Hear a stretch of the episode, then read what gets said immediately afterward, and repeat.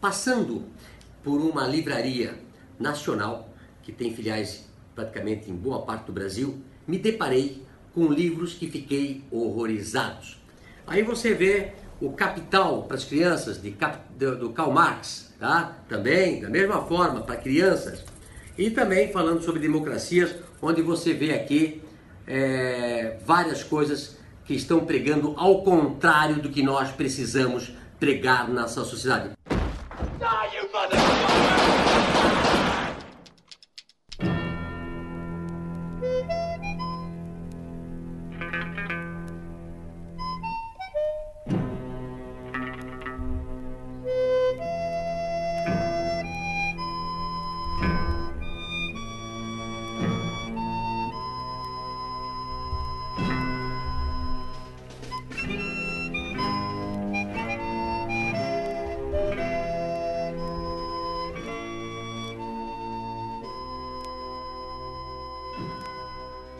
Sejam bem-vindos, pistoleiros e pistoleiras. Esse é o seu Pistolando Podcast. Nós estamos aqui de novo para falar de mais um daqueles assuntinhos tretas que é meio pauta fria, ou será que não é? Eu sou o Thiago Corrêa. E eu sou a Letícia Dacker.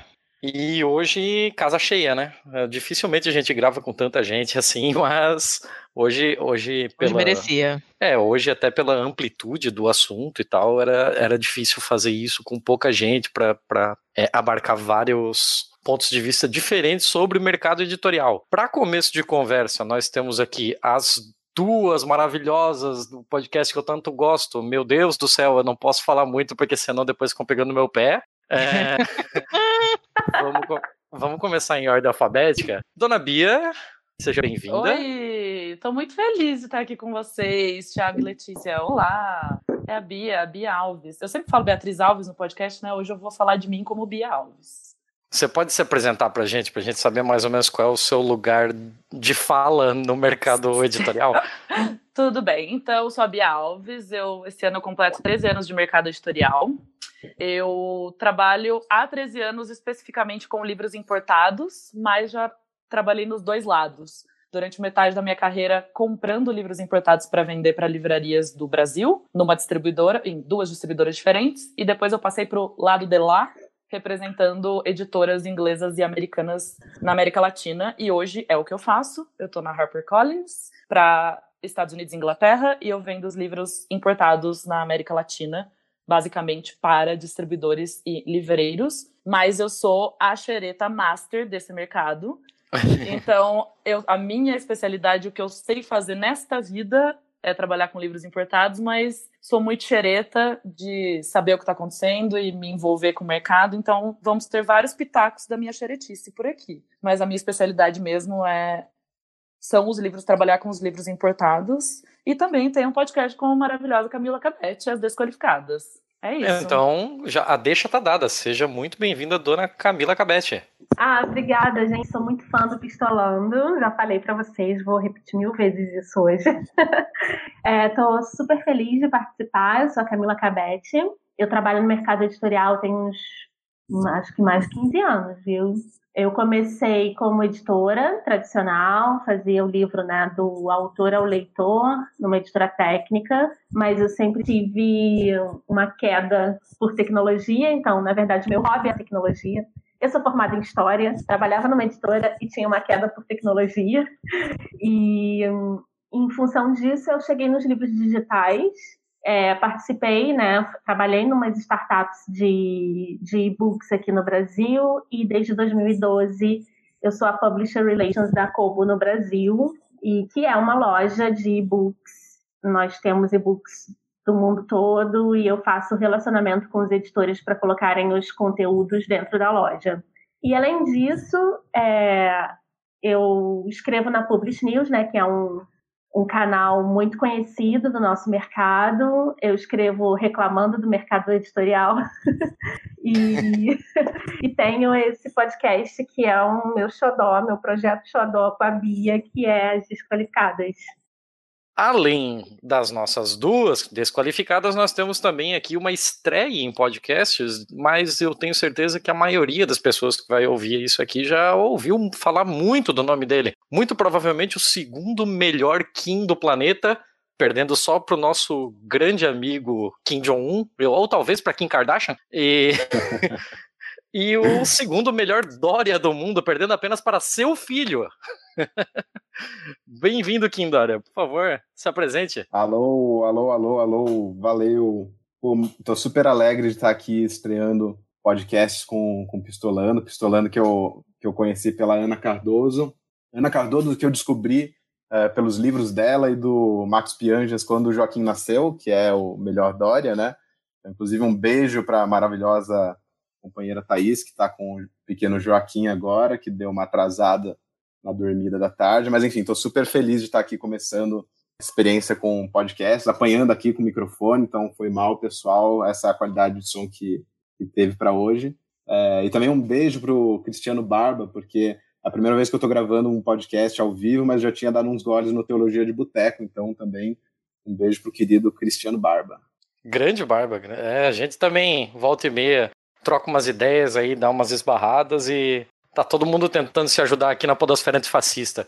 Gente, eu, ai, como é que eu começo esse assunto? Por onde começar? Me ajuda, Letícia. Por onde começar? O babado que levou, eu acho que o babado principal que levou a gente escolher esse assunto foi essa, essa treta toda da Saraiva da Cultura, não foi não? Ou a gente já tava com essa pauta pronta antes? Eu não me lembro mais, mas eu ela, acho que é um bom Ela já tava rolando. Né? É porque a treta da Saraiva da Cultura já vem lá de janeiro, já, né? Janeiro sim, do ano passado. sim, mas essa, essa pauta estava guardada também já tinha um maior tempão. Sim, sim. Mas enfim. O meu né? grande problema é por onde começar isso tudo. Fazemos um, uma cronologia do desastre? A gente pode Faz fazer, um... a gente pode, eu sugiro que a gente faça uma cronologia desde Gutenberg. Vamos começar. Era uma vez Gutenberg que lançou um suporte chamado livro. E desde então nada mudou.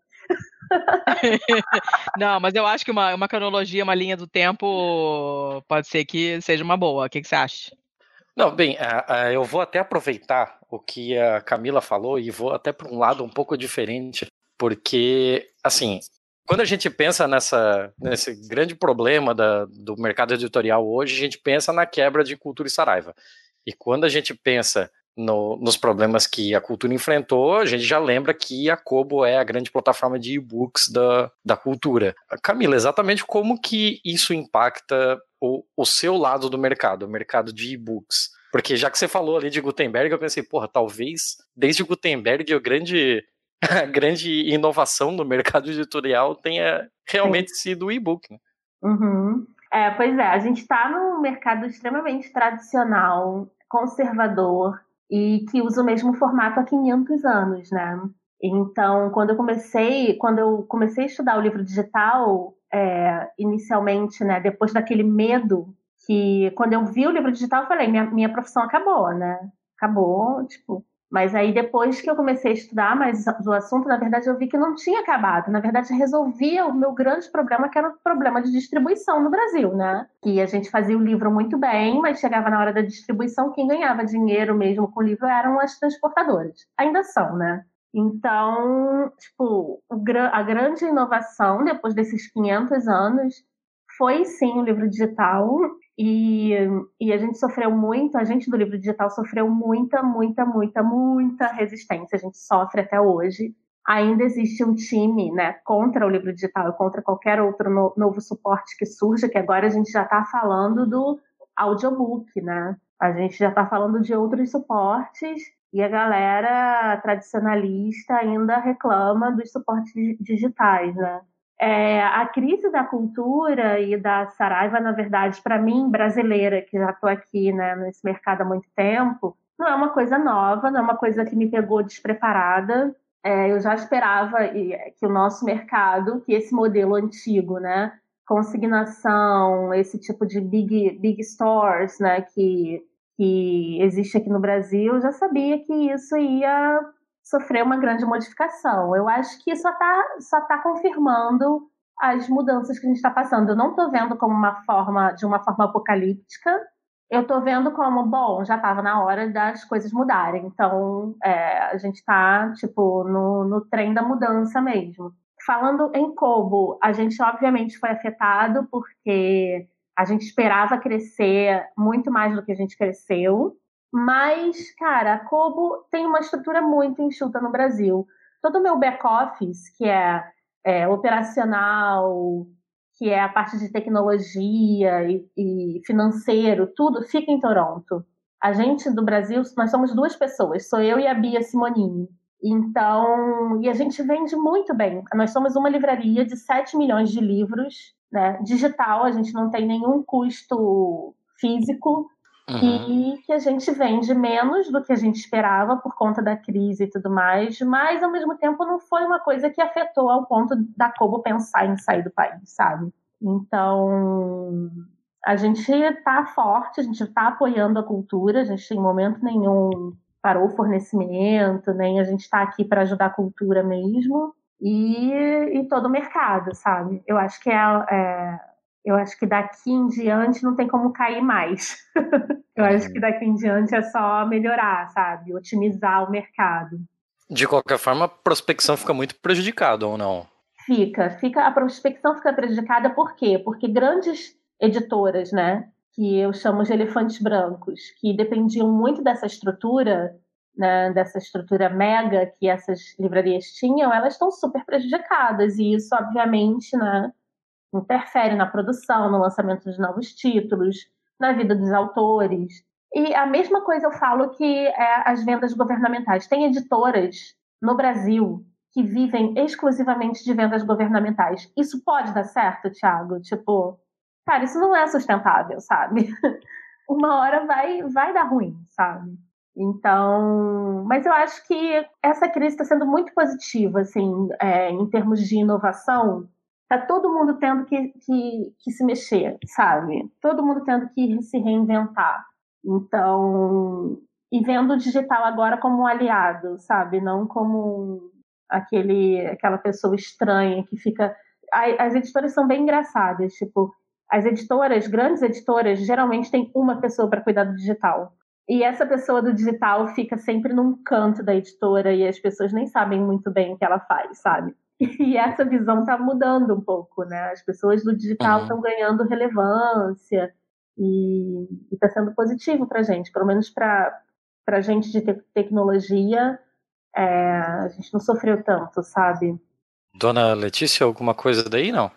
É, não, eu tô, eu tô raciocinando aqui, tô pensando nas, como juntar uma, uma, umas perguntas aí, mas é, eu tô pensando, você está falando de, de, de, inovação, né? A gente chamou o, o Kim porque eles têm uma, uma, uma reputação bem particular, assim, né, entre as, entre as editoras, uhum. e eles fazem um monte de, de, de eventos diferentes e tal. É, então tem uma, uma uma, uma, tem um componente de inovação mesmo com relação a Boitempo, por isso que a gente escuta falar tanto dela em outros eventos também, né, em tantos outros podcasts, essa coisa deles apoiarem os podcasts de, de, de, de esquerda e patrocinarem esses eventos feitos, uhum. feitos fora, como que eu fui em São Paulo, na Tapera Taperá, que foi muito legal. E, e, isso é uma coisa que reforça muito, né, a linha deles, a característica da, da editora, né. Eu queria perguntar para o Kim mais ou menos como é que é a história da, da, da Boitempo e como é que essa crise está é, afetando vocês, se está, o que, que vocês estão fazendo para se manter nessas águas turbulentas. E aí depois eu vou pentear a Bia perguntar mais coisas para ela. Então, eu, eu percebi que é, eu fui muito petulante nem me apresentei, né? Eu cheguei mandando beijo e tal, mas nem, nem, nem terminei de me apresentar, enfim, também estou muito feliz de estar aqui com as desqualificadas. Eu já eu entrei na Boitempo, vai fazer oito, nove anos, e no começo eu era responsável por várias coisas relacionadas à comunicação e também eu era o cara que, além de todas as outras coisas, ficou responsável por pegar aquela história de livro eletrônico. Então, inclusive, eu, já trabalho com a Camila é, há, um bom tempo, né? É, já faz alguns Desde anos. Desde a Gata Sabida, né, Kim? Oi? Desde, Desde a... a Desde a Gata Sabida. Sim, eu vou acompanhando de um, de um ponto fixo a, a vários, vários lugares que a, que a Camila foi trabalhando. Também sempre fui muito fã da coluna dela na, na, no Publish News. Publish News, para quem não conhece, é, é, um, é, o, é a principal newsletter e portal de notícias do mercado editorial no Brasil. Então, quem tiver interesse também em ter mais notícias, acompanhar listas de mais vendidos, é um bom lugar para vocês uh, se inscreverem. E para é, quem já é do nosso rolê aqui dos podcasts, né? Eles também têm um podcast que também é ótimo. E já, já fica a dica aí pro pessoal. Sim, total. É, mas então é isso.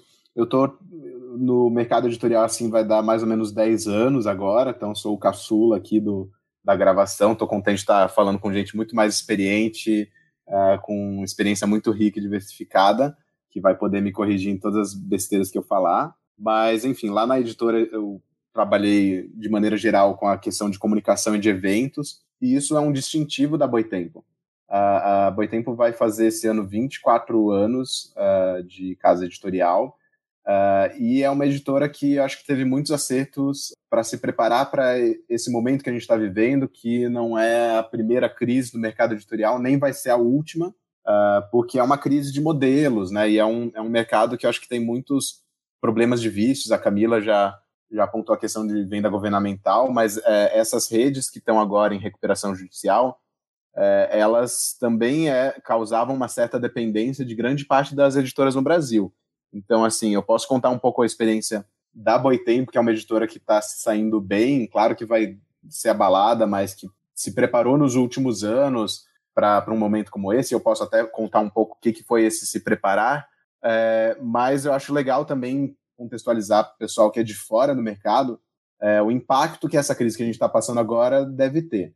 A gente tem uma crise do mercado editorial meio cíclica no Brasil e, é, e, o, e o mercado ele já estava um pouco abalado com uma redução de vendas governamentais nos últimos anos. É, o que a gente está vivendo nesse momento preciso é que Uh, a gente teve o, o, fechamento da, da FINAC no Brasil, né, que a Camila também pode contar um pouco mais, por estar mais próxima lá da, da cultura.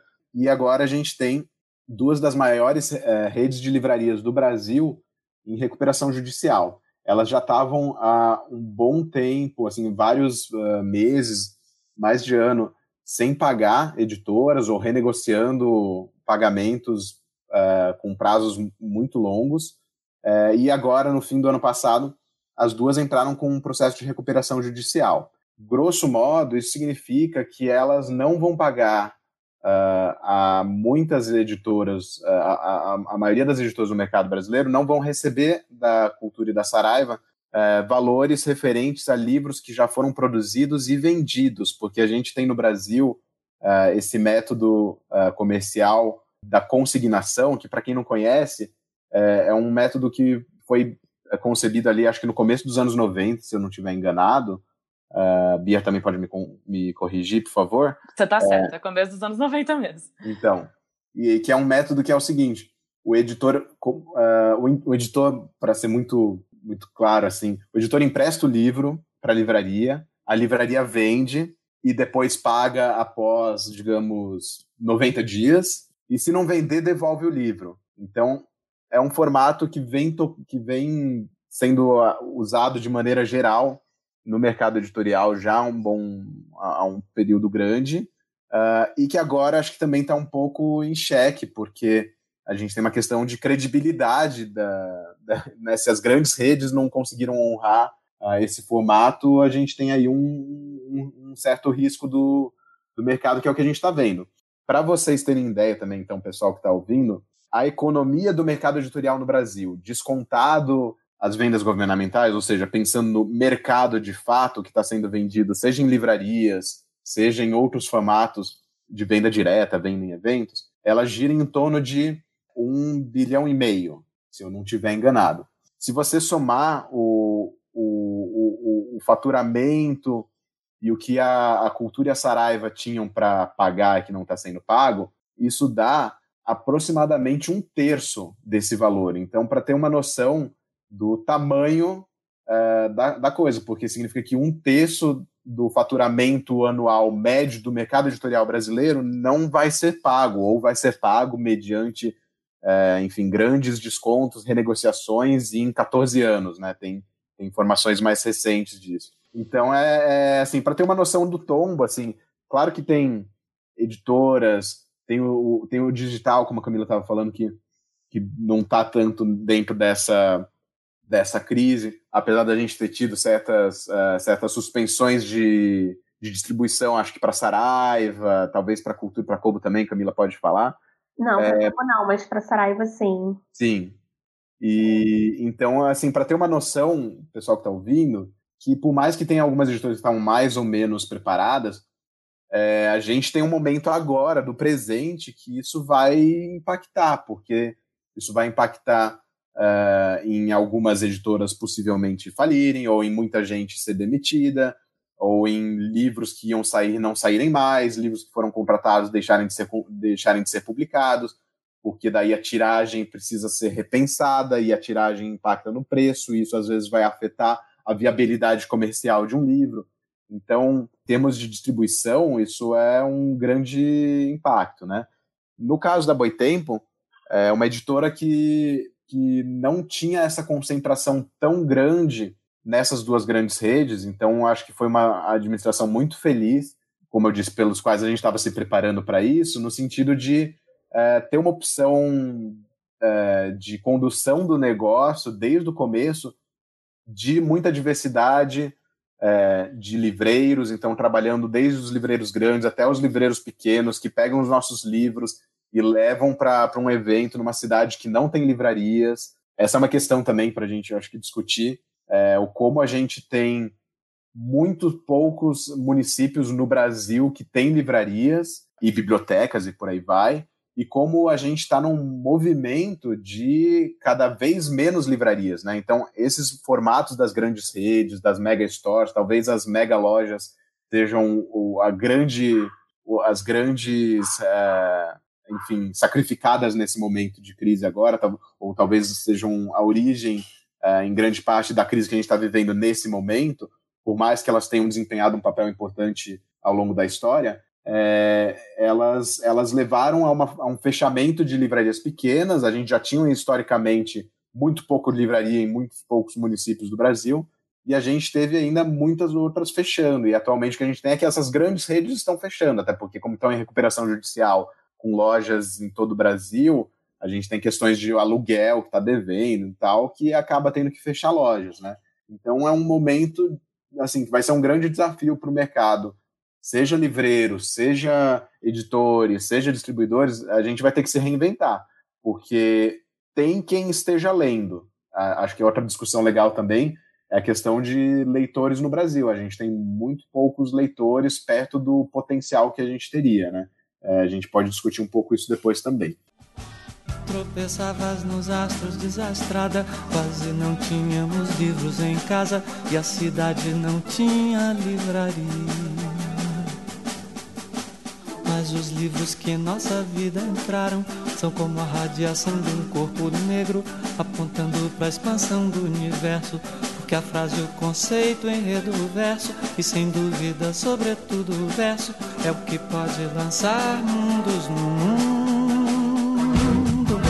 Tropeçavas nos astros desastrada, sem saber que a aventura e a desventura dessa estrada que vai do nada ao nada são livros e o luar contra a cultura.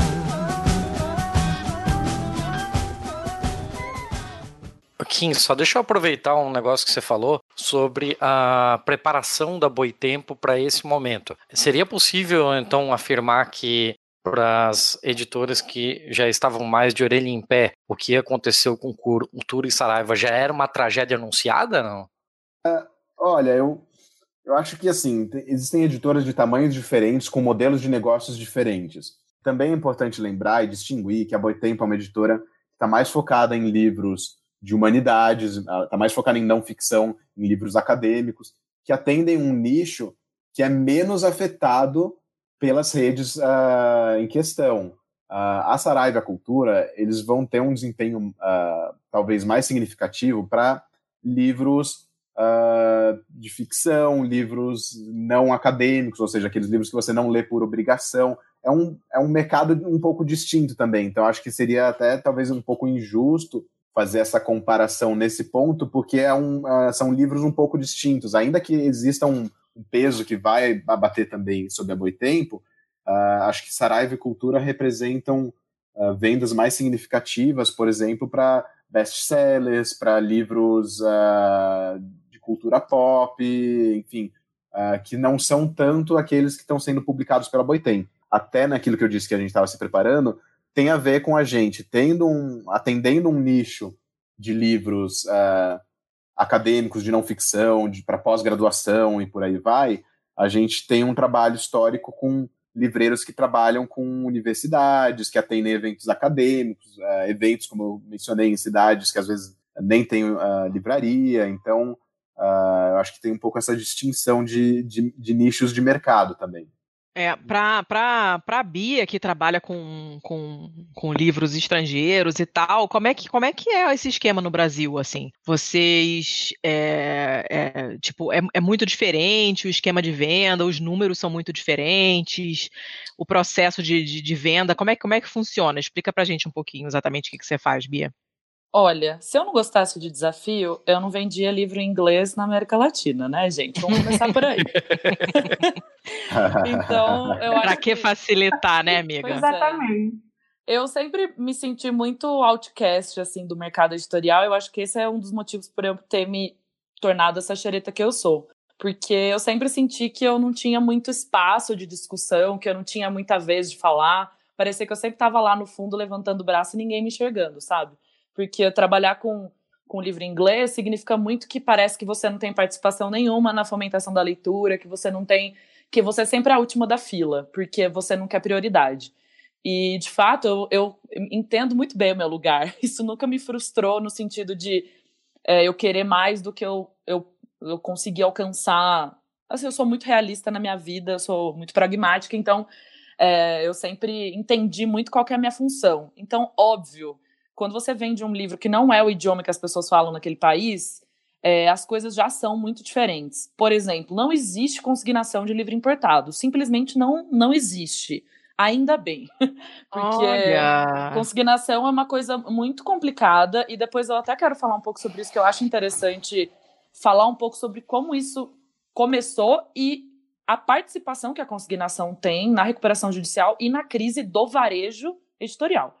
Só que Pô, no livro. quero saber. A primeira vez livro... que eu ouvi falar desse negócio, minha mãe teve uma banca de jornal. Ixi, e as revistas eram todas nesse esquema. E eu, não, eu, é. obviamente, nunca tinha ouvido falar, nunca trabalhei no comércio. E aí foi a primeira vez que eu fiquei sabendo dessa parada. E aí depois eu soube que isso envolvia livros e livrarias também. Mas agora eu quero saber. Depois conta é, as fofocas aí. Então, assim, é, revista por acaso tá bombando aí? Não está, né? Então, que eu saiba, não. É, bancas em São Paulo são o comércio mais híbrido que existe no mundo, é banca de revista e, e jornal em São Paulo. Mas enfim, então o, o livro importado é, ele tem essa, essa característica de o, a quantidade ser bem menor, obviamente, né? É, você nunca vai vender uma tiragem de dois mil exemplares no Brasil. Então, mesmo que eu tenha um livro muito forte, é, os números são bem menores.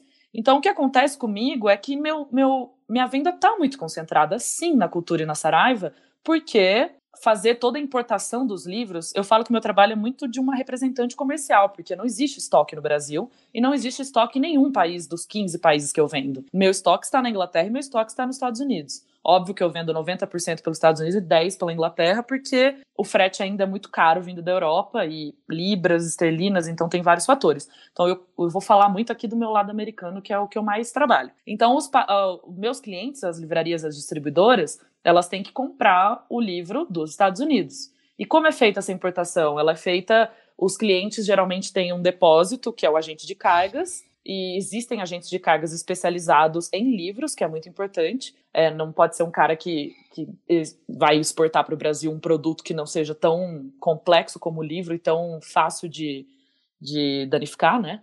É, então, os clientes vão, eu vou enviar essa mercadoria para os agentes de cargas e eles vão consolidar de várias editoras e trazer para o país deles.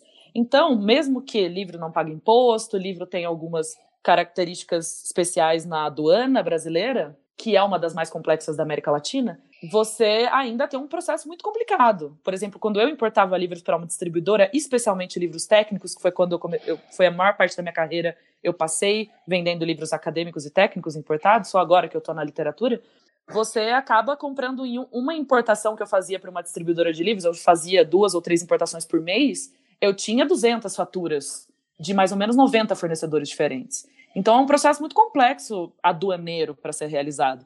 Então uma livraria pequena, ela não vai conseguir fazer essa operação. E se ela tiver que comprar de uma outra pessoa, de um distribuidor, ou talvez comprar direto dos Estados Unidos para entregar no Brasil para um sistema de courrier, como DHL, UPS, etc., o frete é caríssimo. Não existe frete barato.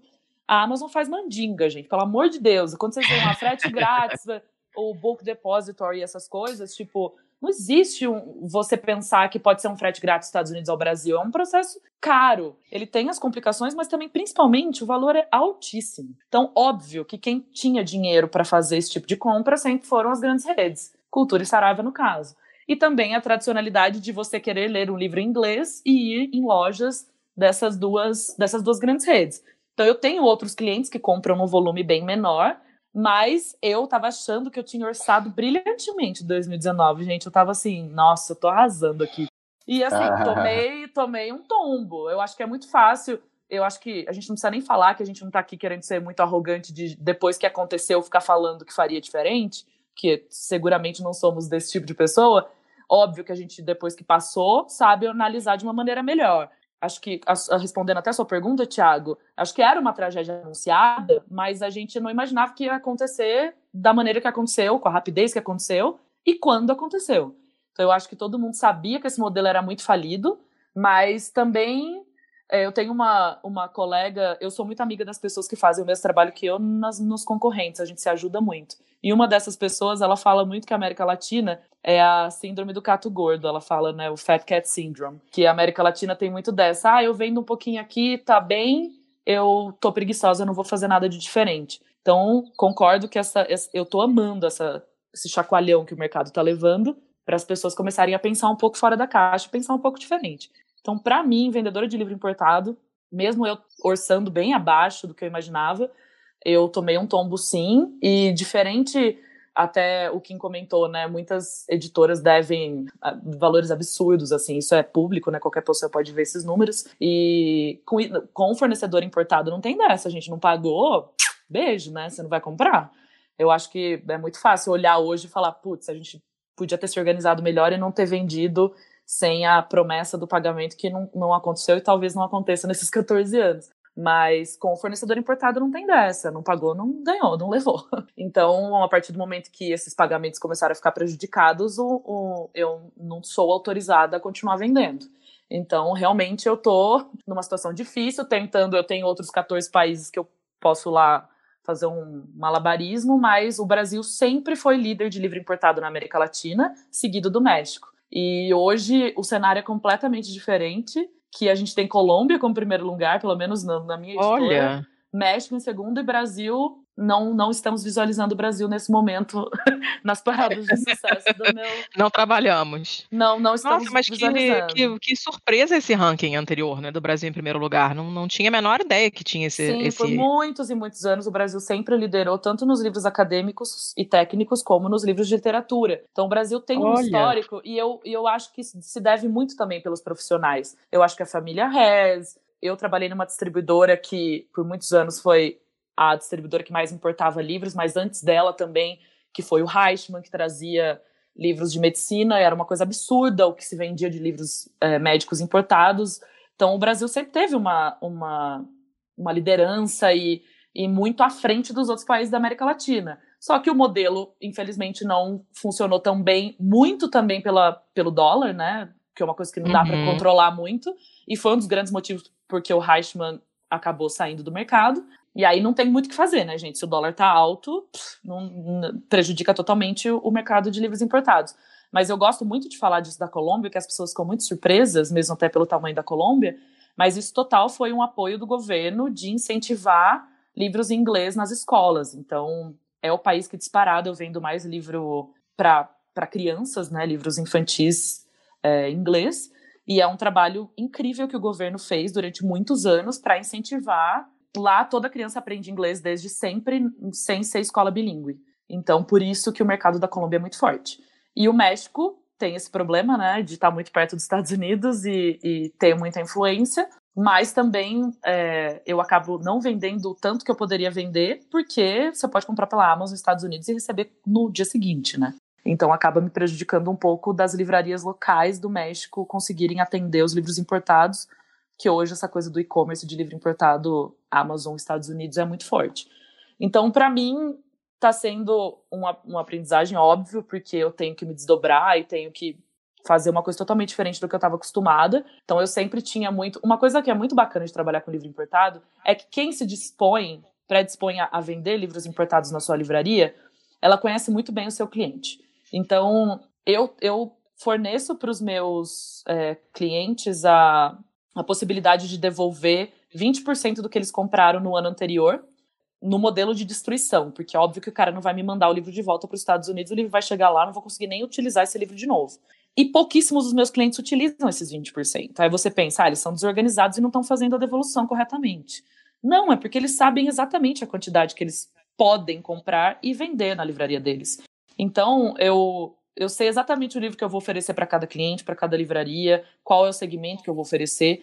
Então, é um mercado um pouco mais maduro, porque para você trabalhar com livro em inglês, você tem que saber exatamente se você vai ter cliente entrando na sua livraria buscando isso. Então, é diferente. Eu gosto muito de trabalhar com livro importado. Eu, eu faço uma, uma administração da minha expectativa que eu nunca vou vender lá 5 mil exemplares para uma livraria colombiana, mas sim, estou tendo que me ajustar com essa, com essa coisa da cultura da Saraiva não, não ter previsão de pagamento, e com isso, o financeiro da empresa que eu trabalho tem um pouco de dificuldade de entender a recuperação judicial e quando isso vai acabar. É, existe né, o Chapter 11, como, como eles chamam nos Estados Unidos, que é parecido com uma recuperação judicial, mas a recuperação judicial do Brasil ela tem características muito próprias. Então, é, essa coisa de vamos pagar em 14 anos, para americano e inglês não funciona tão bem assim, né? Mas é mais ou menos como funciona esse, esse meu lado do importado. Mas, ao mesmo tempo, é, a gente tem que lembrar que o número de livros importados vendidos no Brasil e na América Latina ele só cresce. Ele pode vir de outras fontes, né, principalmente da Amazon, pela facilidade de, e rapidez de entrega, mas, de novo, essa uhum. crise é do mercado editorial, ela não é do leitor. Desde 2017, o volume de livros é, é número de o, o, em valor, né? Ele o mercado cresce acima da inflação. E se a gente tivesse Saraiva e Cultura operando normalmente, a gente teria num, estaria num ano muito bom. Então, óbvio que as outras livrarias estão tentando absorver um pouco, mas assim, não há crise de leitor. Nós tivemos na Bienal um dos maiores valores médios, ticket médio de venda por, por pessoa na Bienal. Não é crise do leitor, não é crise da venda de livros. Temos uma crise do varejo de um modelo que precisava ser mudado.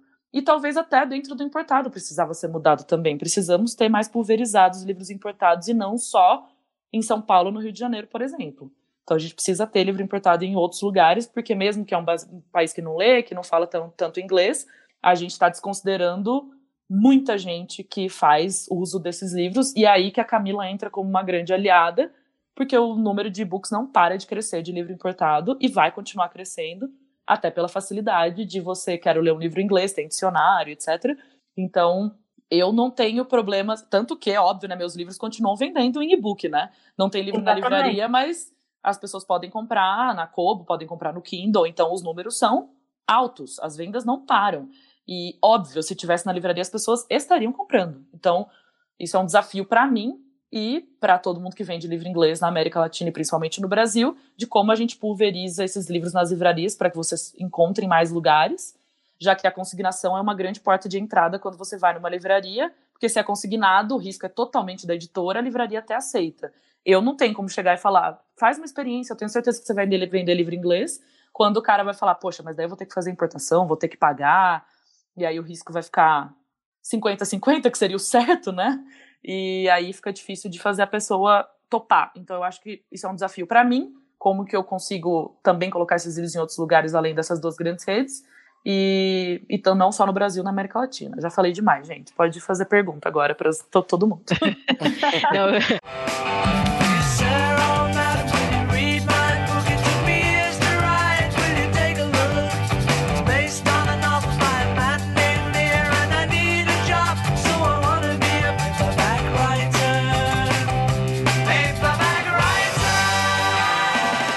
Eu queria comentar uma coisa dessa, desse, desse lance do livro importado, porque é, eu eu não, eu não, leio quase nada em português, é muito raro. Mas não por, por síndrome de Sasha, não é isso. É porque o tipo, o gênero de, de, leitura que eu gosto, eu gosto de fantasia, eu gosto de distopias, eu gosto de sci-fi. É, e eu leio, ultimamente, estou lendo muita não ficção também, e a maior parte dessas coisas, ela é escrita em inglês né? Então, é, e eu prefiro ler na língua original, eu sou tradutora e, e acho tradução uma merda, mesmo quando é boa. Mesmo que a tradução seja ótima e o texto original seja um cu, eu sempre prefiro ler na língua original, se possível. Inclusive, eu esco escolho traduções de línguas próximas à original, se possível. Eu gosto muito Sim. de ler esses livros policiais, esses thrillers é, escandinavos, adoro e eu prefiro ler eles traduzidos em inglês, porque o inglês está mais próximo do sueco do que o italiano ou o português, né?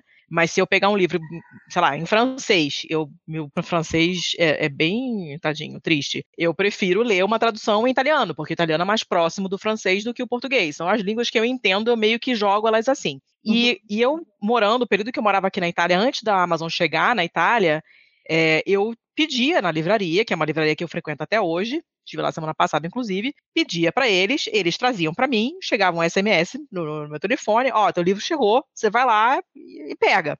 E eu me lembro que tinha bastante coisa. E eu ficava bem surpresa, porque italiano lê muito pouco, sabe? Também, assim, tem essa coisa meio que parecida com o Brasil, o italiano lê pouquíssimo. E, é, e eu até que via bastante livro importado. Para ser um país onde ninguém fala inglês, até que eu via bastante coisa na fila junto com o meu, assim, né? Fiquei amiga das meninas, elas ficavam me mostrando o que, que as pessoas estavam lendo, o que, que elas tinham encomendado. Mas demorava pra cacete para chegar. E depois que a Amazon chegou aqui, eu realmente comecei a usar a Amazon. Sinto muito, chega no dia seguinte, né? Uhum. E aí eu comprei o Kindle, e, e, e aí melhor ainda, que você não espera nada, espera 10 segundos que é o tempo do livro baixar.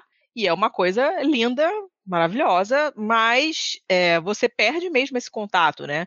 Então, se antes as meninas sabiam tudo que eu lia e me davam altas indicações e falavam, cara, vai sair esse negócio aqui desse cara que você gostou, é, eu acho que você vai gostar de ler também. Agora, quem me dá essas indicações é, é o algoritmo da Amazon. É, né? o algoritmo da Amazon. Pata, é, igual a pata, caio quase sempre, me fodo e compro um monte de coisa. Mas tipo, no Brasil, no Brasil, esses livros importados acabam saindo muito caro. Uma vez eu perguntei numa livraria que eu frequento no, num shopping em Curitiba, e eu falei, cara, se eu pedir para trazerem esse livro para mim importado e tal, quanto sai? Sai uma uma quantidade absurda de facadinha, sabe? Saía muito é. caro. É que você, falei, ah, Letícia, você, é, você é o exemplo da, da, da, minha cliente perfeita, né? Porque você fala vários idiomas, você gosta muito de ler o que eu publico, então você seria, pô, poxa, você compraria todos os livros da minha editora. E você chegou num ponto muito importante. Quando você fala de livro nacional, o livro tem um preço de capa.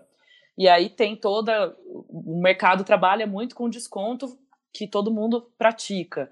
50% de desconto para a livraria. E aí você vai lá, você vai encontrar o livro pelo preço de capa e tem todo o muito fácil, assim, você sabe que aquele livro custa R$29,90 e todas as livrarias vão vender por R$29,90 e a Amazon vai lá e vai me dar 14 porque, né, eles adoram perder uma margem de livro. Então, assim, é, é um mercado muito que você sabe como é que funciona a precificação. Agora, o livro importado, eu trabalho mais ou menos com o mesmo desconto para livrarias, por exemplo. Só que assim, você como livraria, pode pôr o preço que você quiser. Você pode ter a contação do dólar que você quiser.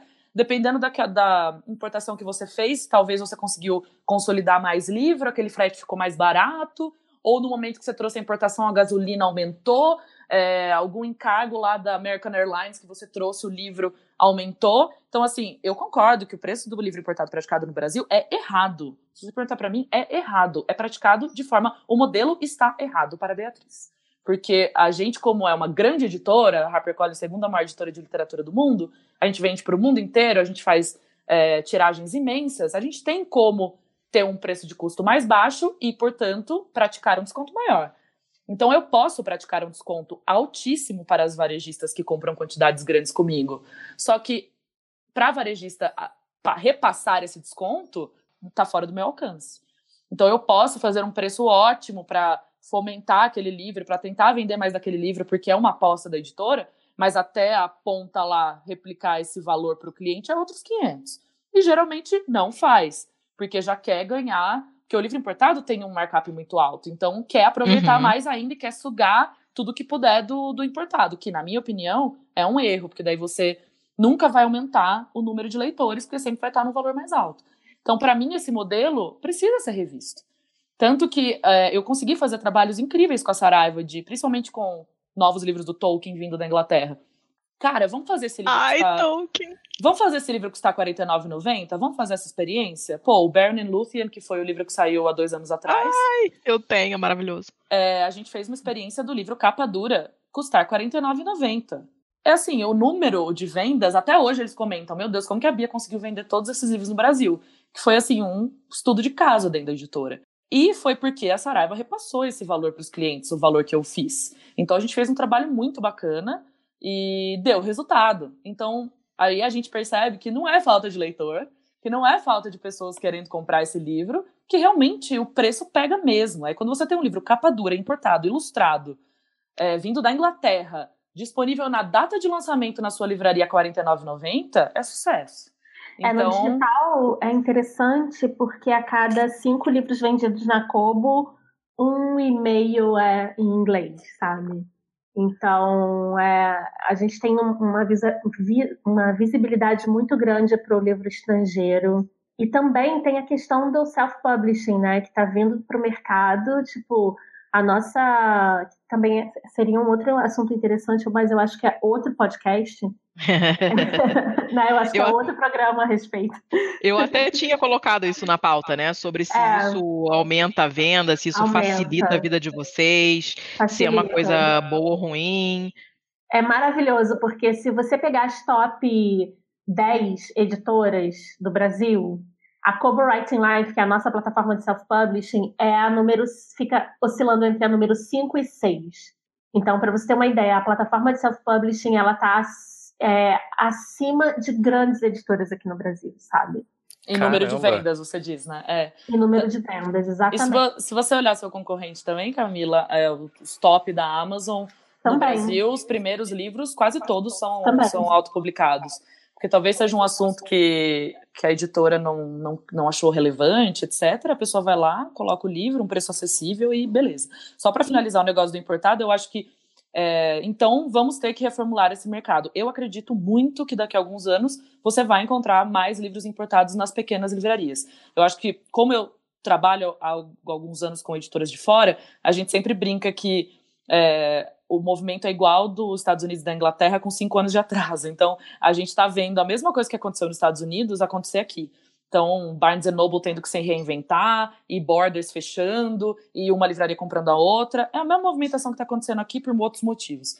Então, eu acho que o que vai acontecer aqui é que, uh, da mesma forma que os Estados Unidos começou essa coisa de livrarias independentes, livrarias menores, e essa coisa de o algoritmo não ser o cara que indica o livro para vocês, sim um profissional que tenha conhecimento daquilo, que era como as grandes redes eram na uhum. década de 90, eu acho que é o que vai acontecer. Então, por exemplo, uma livraria minha do coração, que é a livraria simples lá da Bela Vista, em São Paulo, que eu compro todos os meus livros lá, a gente está começando, eu estou começando a negociar com eles, pessoa jurídica, aí para ter os livros importados também na loja. Então eu acho que vai chegar ao ponto que você vai falar, pô, vou na minha livraria do bairro encomendar um livro de não ficção aí que eu quero ler da HarperCollins. Então eu acho que Vai demorar um pouquinho aí para se estabelecer, mas é o caminho que eu vejo como mais natural e não só você ter que ir num shopping de uhum, numa cadeia, né?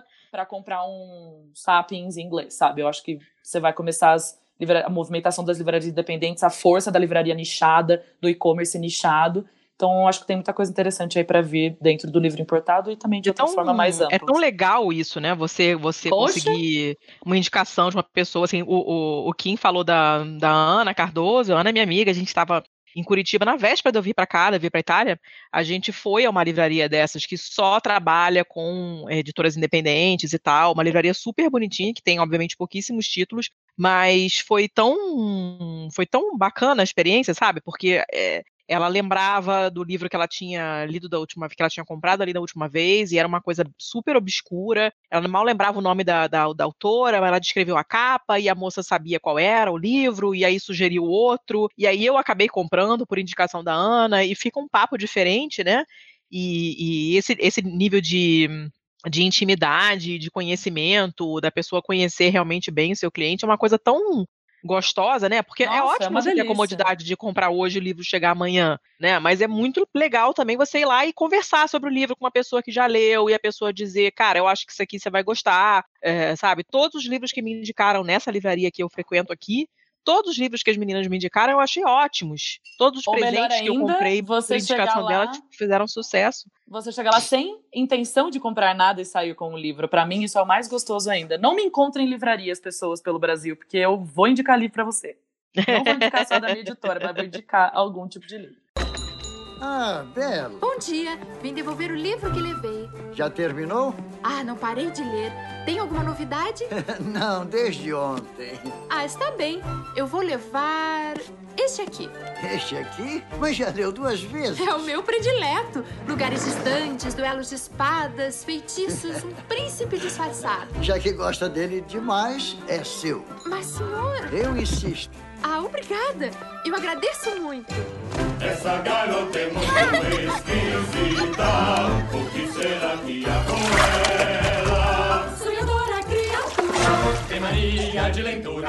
É um enigma para nós, a nossa bela. Então, eu não. Eu, eu sou misantropo e moro num lugar extremamente cu do mundo. Então eu não tenho nenhuma fração do relacionamento que vocês têm com porra nenhuma. Então eu só posso falar do que eu pesquisei pra pauta. Eu não conheço autor, não conheço editor, não conheço porra nenhuma. Mas vamos lá. é, deixa eu só fazer uma pergunta pra Bia sobre os números que ela falou antes. Com relação à Colômbia lá ser o, o líder na América Latina em relação a, ao consumo. Isso é em números absolutos? Isso é per capita? Qual, qual é exatamente essa, esse valor? Em, em número total de vendas, porque na verdade, se você contar quantidade, é absurdo, porque eu tô falando que o maior mercado da Colômbia é porque eu vendo várias linhas de produtos, né? Então, essa linha de produtos que eu vendo lá são livros infantis que custam 3 dólares e 99 centavos. Então, eu vendo muito livro e o valor acaba equiparando com, com outros países que compram não ficção, por exemplo. Porque é muito engraçado isso Aham. na América Latina, que cada país tem, tem uma característica mais forte. O Brasil sempre foi muito líder de não ficção, sempre, comparado aos outros países. Aí, Colômbia, então, com toda essa linha infantil. E eu vendo o livro juvenil, que é o grande filão aí de todo mundo. E a Harper tem uma linha muito boa de livro juvenil, que é o famoso Young Adult, que é o, que é o YA, que as pessoas falam. Eu vendo muito, muito, muito na América Latina de YA, mas, para surpresa de zero pessoas, o não ficção tá ganhando uma força absurda, porque eu acho que até li uma coisa disso ontem interessante, porque realmente um- uma boa história de ficção, tá, o pessoal tá devendo aí, né? Livros de ficção, assim, que chacoalhem um pouco as estruturas e vendam muito. Então, o que vende mesmo de ficção é mais o fantasia, o juvenil, mas o não ficção tá ganhando muita força. Eu acho que essa onda conservadora e todas as merdas estão acontecendo, as pessoas querem se informar mais, e em crise as pessoas querem se especializar, então não ficção tá ganhando força, aí o valor dele no final, é, desculpa o galo cantando, no fundo. A gente sabia que em algum momento isso ia acontecer. Essa sim que é a tragédia anunciada, mas tudo bem. Sim. Mas então eu acho que eu acho, eu gosto muito de falar da Colômbia, porque por muitos anos as pessoas falavam: "Ah, o maior mercado da América Latina é o Brasil, o segundo é a Argentina". Gente, a Argentina tá na pior. Eles não estão também nem um pouquinho perto do ranking de venda de livros. Já foram muito de venda de livro. Já foram muito, né? Já Inclusive foram, a, quanti- tipo- a quantidade de livrarias assim na rua É. na Argentina é uma coisa ah, Sim. deliciosamente assustadora. Já né? brilharam muito, mas po- pobrecitos. Não não estão nem um pouquinho próximos assim de nada. Mas a Colômbia arrebentando, gente. Eles têm eles têm Mega Store lá, mas de uma maneira muito diferente do que a gente tem aqui. Porque eles são espertíssimos. Eles vão lá e vendem um computador, pega esse dinheiro e investe em livro. Nunca tivemos isso aqui. Não, não encheu o bolso de acionista, não. Eles falam, vamos fazer esse negócio virar. Vamos colocar preço baixo para o pessoal comprar, compre dois, leve três.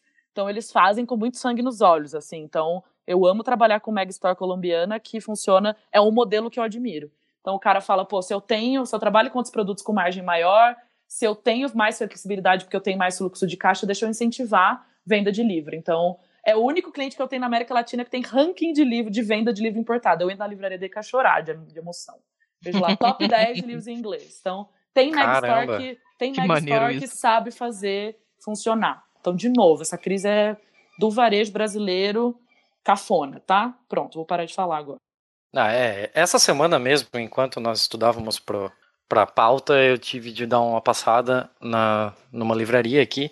E basicamente no, nesse cu de lugar onde eu moro, nós temos duas grandes livrarias. A Livraria Curitiba, que é, é, bem curioso, inclusive, que em todo o Paraná e em Joinville, ela se chama Livraria Curitiba. Se você descer mais 50 quilômetros ao sul, é a mesma rede chamada Livrarias Catarinense.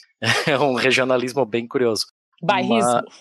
Bastante. E além da Livrarias Curitiba, nós só temos aqui em Joinville a Livraria A Página, que também é da região metropolitana de Curitiba. E eu solicitei para eles para dar uma olhada no que eles têm em língua estrangeira e tinham oito títulos, todos em pulp, do, do, jeito mais precário possível, assim, bem, é bem triste ver esse mercado como ele é tratado aqui pela, pelas livrarias da região. O que eu achei bem complicado por você ter falado, Bia, da, de esses números serem absolutos. Tem uma pesquisa da Unesco que fala que, que, a, que é a parte da ONU que cuida de educação e cultura, né? Para quem não conhece, eu duvido que alguém não conhece, mas ok. Mas so, que fala sobre formação de novos leitores.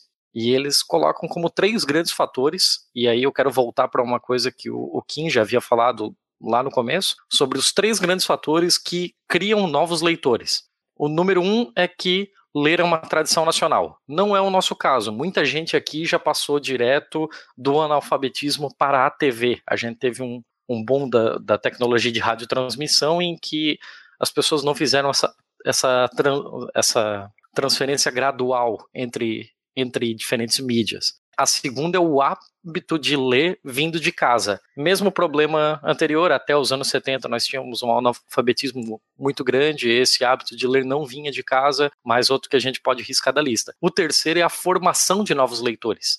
E esse nós ainda temos alguma esperança. Como vocês veem como uma forma de de burlar essa crise, já que a crise é do mercado e não é de leitores, como formar novos leitores, como criar um mercado que se retroalimente e não dependa tanto de é, formatos específicos de grandes marketplaces. Posso, posso dar um pitaco?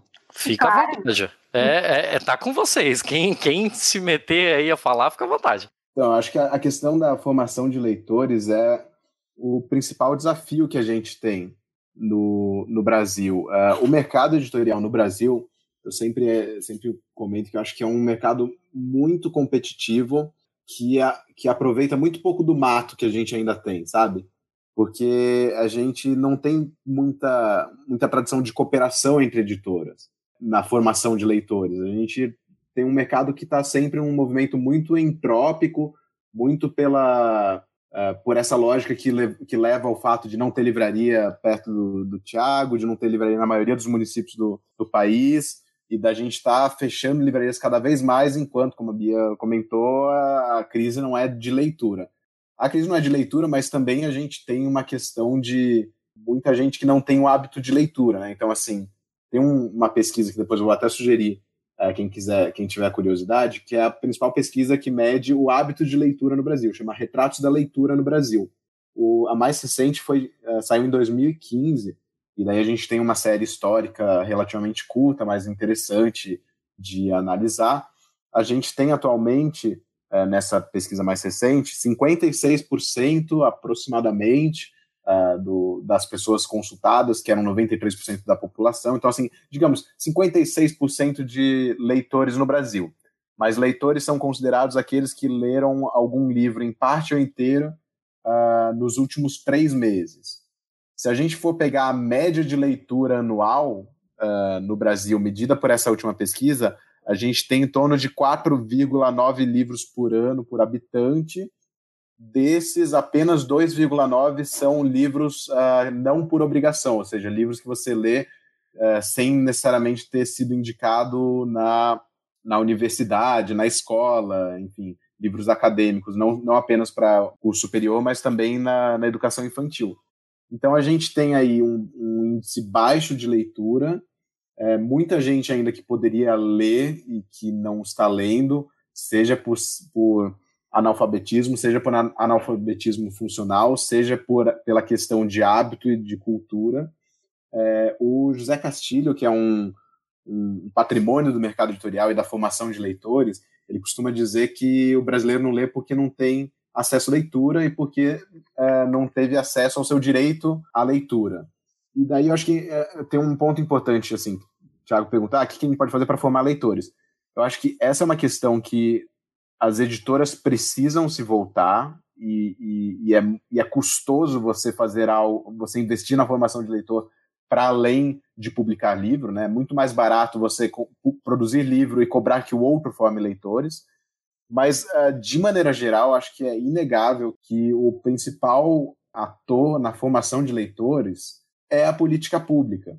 E acho que é importante a gente dizer isso porque é, todo mundo quer educação de qualidade, todo mundo quer saúde de qualidade, né? Mas muitas vezes a gente não, a gente não vê exatamente o que, que significa é, a educação de qualidade, o que, que significa o hábito de leitura.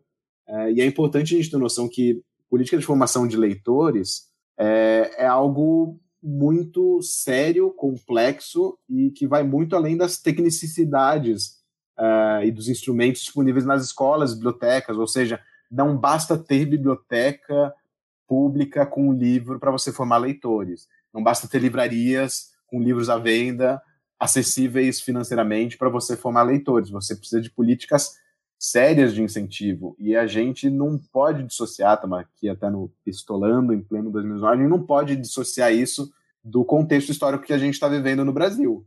Porque... Exatamente, o que a gente está sofrendo agora, né? Eu já ia chegar nisso também. uhum. Porque Não, essa gente... coisa do. Isso, rapidinho, Kim, isso está tá falando uma coisa que eu acabei lembrando do que a Sabrina falou no episódio de plástico, reciclagem e tal. Uhum. É, que se por um lado o brasileiro tem esse defeito, né? Que é esperar que tudo seja resolvido com uma canetada e tal, não sei o que lá. Mas, por outro lado, tem coisas que você tem que começar de cima, você tem que ter um investimento do governo, tem que ser uma política pública, porque senão, se você for esperar uma mudança cultural, a coisa não acontece. E eu tive essa discussão muitas vezes com um amigo queridíssimo, beijo, Alexandre, dos tempos de faculdade, e a gente conversando sobre os temas polêmicos dessa, dessa, dessa eleição e todo esse lance de aborto e de, de conversar sobre gênero nas escolas e coisa e tal. E aí ele falando que, é, é, que ele queria, achava que não adianta você impor, né? Apesar dele não ser Minion, ele acredita, ele entende por que, que as pessoas resistem, porque ele achava, é, ele entende que quando as pessoas acham que você falar sobre isso na escola é uma imposição.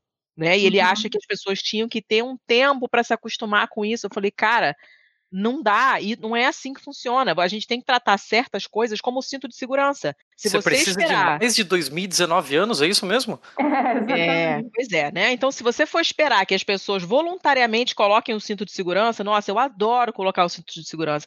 É super nossa. confortável, vou botar todos os dias assim que eu entrar no carro não vai rolar. Não é uma coisa espontânea. Você tem que ter uma ordem vindo de cima. Você tem que ter uma política pública, tem que usar e acabou. Não gostou? Foda-se você. Vai ter que botar. É. Né? Mas assim. Quer falar sobre gênero? Problema teu, vai ter que falar, porque senão continuar morrendo. E a mesma coisa essa, esse aplica, eu acho, a, a, todos esses temas de educação e a esse fomento à leitura, sabe? Tipo, ah, vou esperar as pessoas gostarem de ler. Não vai rolar. Mas esse é o tipo de coisa que você aprende, por exemplo exemplo ou por ordem, não, não tem muito o que fazer. Sim, mas a gente tem um grande problema aqui no Brasil, que é a elitização da literatura, né, do uhum. livro em si. Então, tipo, eu pego pelo meu exemplo pessoal, né, que eu é, que não é isolado, faz parte da estatística, por exemplo, eu nasci, eu fui nasci e fui criada no subúrbio carioca. Durante toda a minha vida escolar, eu não tive contato com livrarias, porque não existia livraria no meu bairro. E o meu contato com o livro era na escola, que tinha uma biblioteca que era do tamanho, sei lá, de um banheiro, e tinha uma biblioteca, e eu comecei a ler o que eu queria, que está aí uma, uma, grande, uma grande diferença. Eu comecei a ler o que eu queria nessa micro biblioteca, né? E comecei a ter acesso aos livros é, que começaram a fazer muito sucesso, tipo Paulo Coelho, que as pessoas morrem, odeiam, querem que ele morra e tudo, mas que, cara, foi minha porta de entrada para a literatura, é, para hoje estar lendo Dostoiévski e, e, outros grandes clássicos, sabe? O grande problema do brasileiro é que o livro, ele sempre foi da elite, né? O livro, ele sempre foi muito caro. Se a gente comparar o preço de um livro com a cesta básica, É, o livro é caro, né? Uhum. Mas o problema a gente sabe que não é o preço do livro. O problema é a distribuição de renda no nosso país, né? O livro em si Sim. ele não é caro se a gente comparar no, né, no resto do mundo. Mas o problema é o sistema educacional também, sabe? O problema de representatividade, por exemplo. Você não pode mandar uma criança, né, que estuda na rede pública no subúrbio carioca começar a sua vida lendo Dom Casmurro, sabe? É, é ridículo isso. Tipo, ele não vai alcançar Uhum. a ironia, ele não vai, ele não vai nem conseguir entender o que o cara tá falando, né? Ele precisa de, de um nivelamento educacional para fazer com que as crianças gostem de ler. Né? E, e o pior agora, a gente tem que é uma, uma, uma geração de nativos digitais. Então, tipo, você chega pro cara e fala, então, sabe esse smartphone que está na tua mão? Esquece isso, tá? Esquece isso durante as horas que você está aqui no colégio. Isso também é uma grande, sabe? Tipo, é pedir para perder o aluno. Você tem que se apropriar, você tem que ter, nós, né, imigrantes digitais, a gente tem que ter um letramento digital para fazer com que a, a gente tem que se apropriar dos meios digitais para chegar naquela criança, né? Não, e essa coisa de esquece o seu smartphone e fica agora com a sua cabeça voltada para um meio, né, que é o livro estático, cara, isso também não rola. Você, a gente vai ter que fazer um bem bolado, sabe? A gente tem que se apropriar do mundo real daquela criança para trazer interesse, sabe? Essa coisa de, de ah, vamos incentivar a leitura e ficar indicando Dom Casmurro para ensino fundamental, sabe? É tipo, é, tá, tá, correndo atrás do rabo, não tá adiantando nada, né? A gente é, não é, não é botar um cartazinho leia mais na, no corredor Exatamente. da escola que vai fazer as pessoas lerem mais também, né? Tem que ser uma, uma, uma coisa estruturada de uma maneira que, que tenha a ver com a vida que as pessoas têm atualmente, que realmente os nossos Exatamente. hábitos de leitura mudaram muito. Muito. E a gente está com uma, uma, uma, criançada que, cara, tem um córtex cerebral diferente do nosso, porque eles já uhum. nascem com um smartphone, tá tudo diferente. Não adianta nem a gente querer prever. A gente não sabe, a gente realmente, eu como educadora falo, a gente não tem ideia de como essas crianças estão desenvolvendo o conhecimento sabe? Porque é tudo diferente do que a gente sempre viu. E a gente tem que se adaptar. E com, quanto mais a gente rema contra a correnteza, pior vai ser. Mais a literatura vai se distanciar, mais o livro vai se distanciar da, das novas gerações, sabe? Então... Gente, nunca me indicaram um livro na escola, sabia? Eu tava, tava pensando aqui, né? Eu, eu comecei a ler porque, sei lá, o que aconteceu comigo, e eu atravessei a rua e comecei na biblioteca e ver que livro era legal, que eu não tinha que enfrentar o mundo real que eu podia viver no mundo que eu quisesse. Mas como Mas... assim? Não, não tinha indicação de livro na escola? Como, mulher? Que isso? Professor, professor não indicava livro, ninguém falava sobre livro, a minha família não lia livro. A única coisa é, foi assim, geograficamente a minha sorte de morar na frente de uma biblioteca.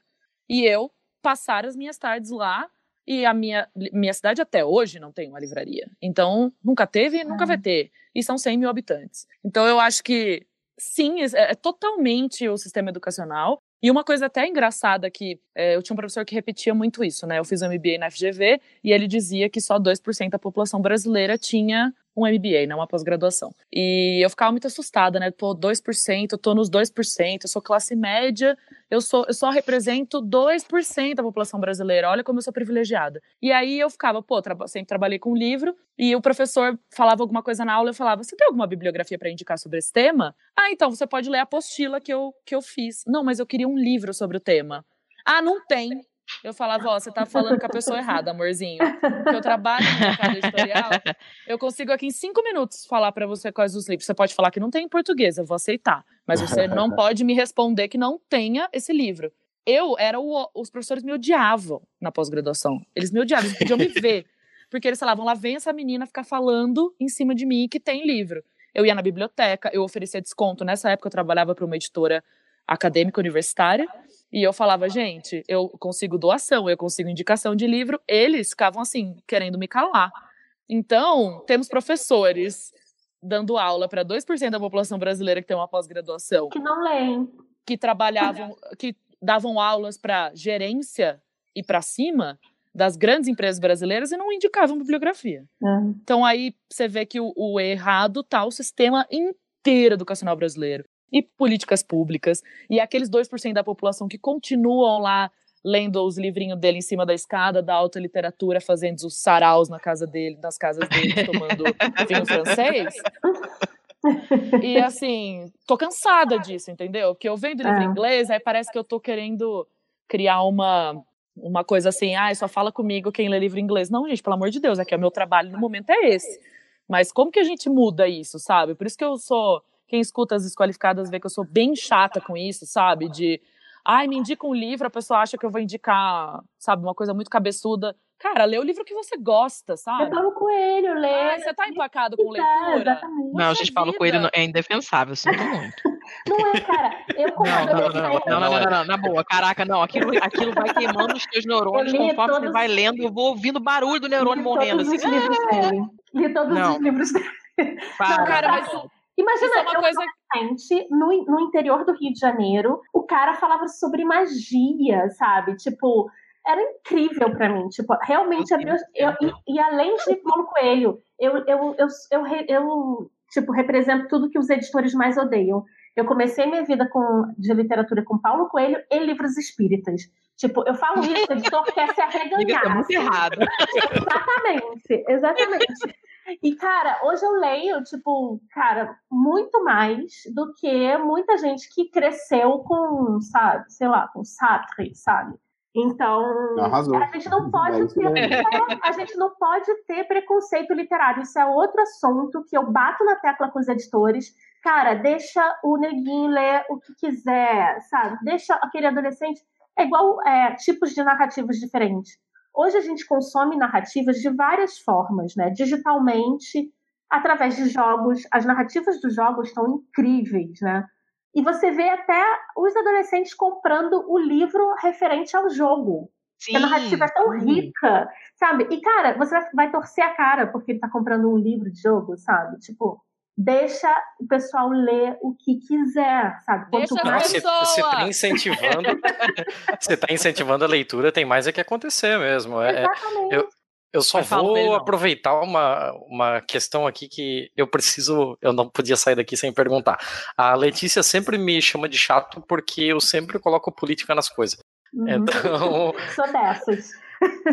então, Kim, quando a gente chega numa situação do Brasil em que a gente tá na iminência de eleger uma pessoa que relincha, o que acontece com o mercado editorial do- das editoras que são vistas como progressistas? O que aconteceu na, no caso específico da Boitempo? Assim, houve uma houve um crescimento, houve um- uma mudança em como o mercado editorial passou a encarar a Boitempo nesse período ali das eleições? Não.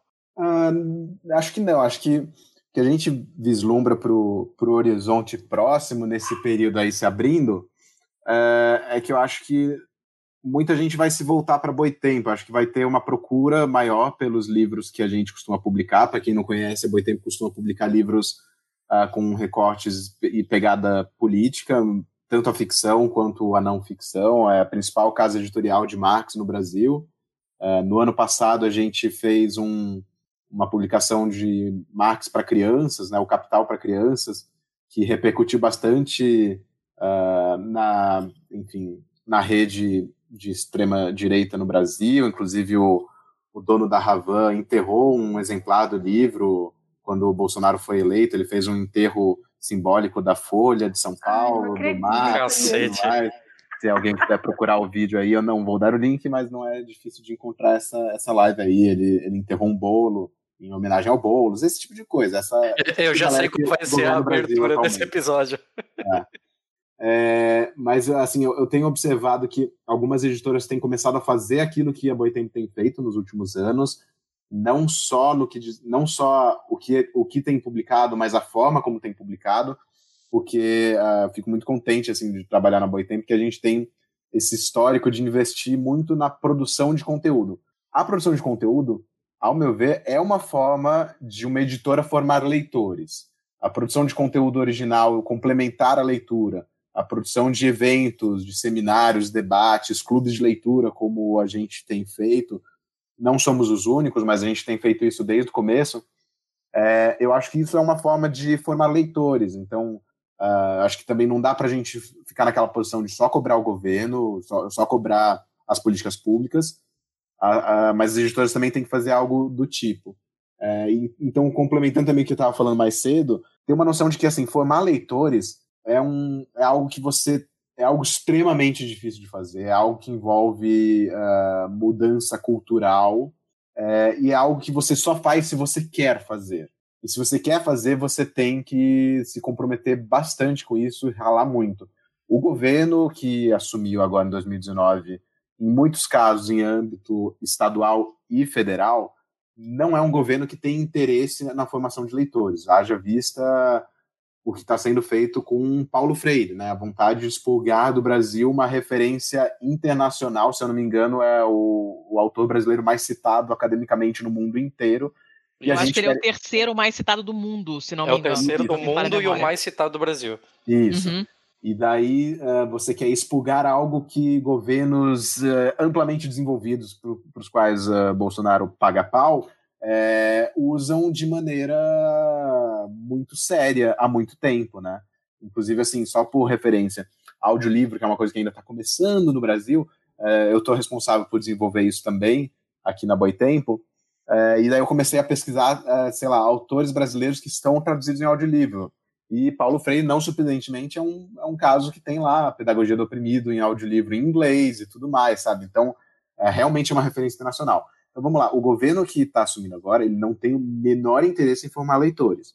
Isso a gente soma, inclusive tem um texto da Leda Paulani, que é uma economista, uh, autora da Boitempo, e também com histórico de políticas públicas. Ela, ela conduz já há alguns anos uma pesquisa anual da FIP, a CDL e SNEL, sobre o mercado do livro no Brasil, produção e venda. Ela tem um texto é, analisando comparativamente esse último, essa última pesquisa dos retratos de leitura com uh, pesquisas uh, recentes do, de produção e venda, para pegar, para confrontar o que as pessoas estão lendo com o que está sendo vendido.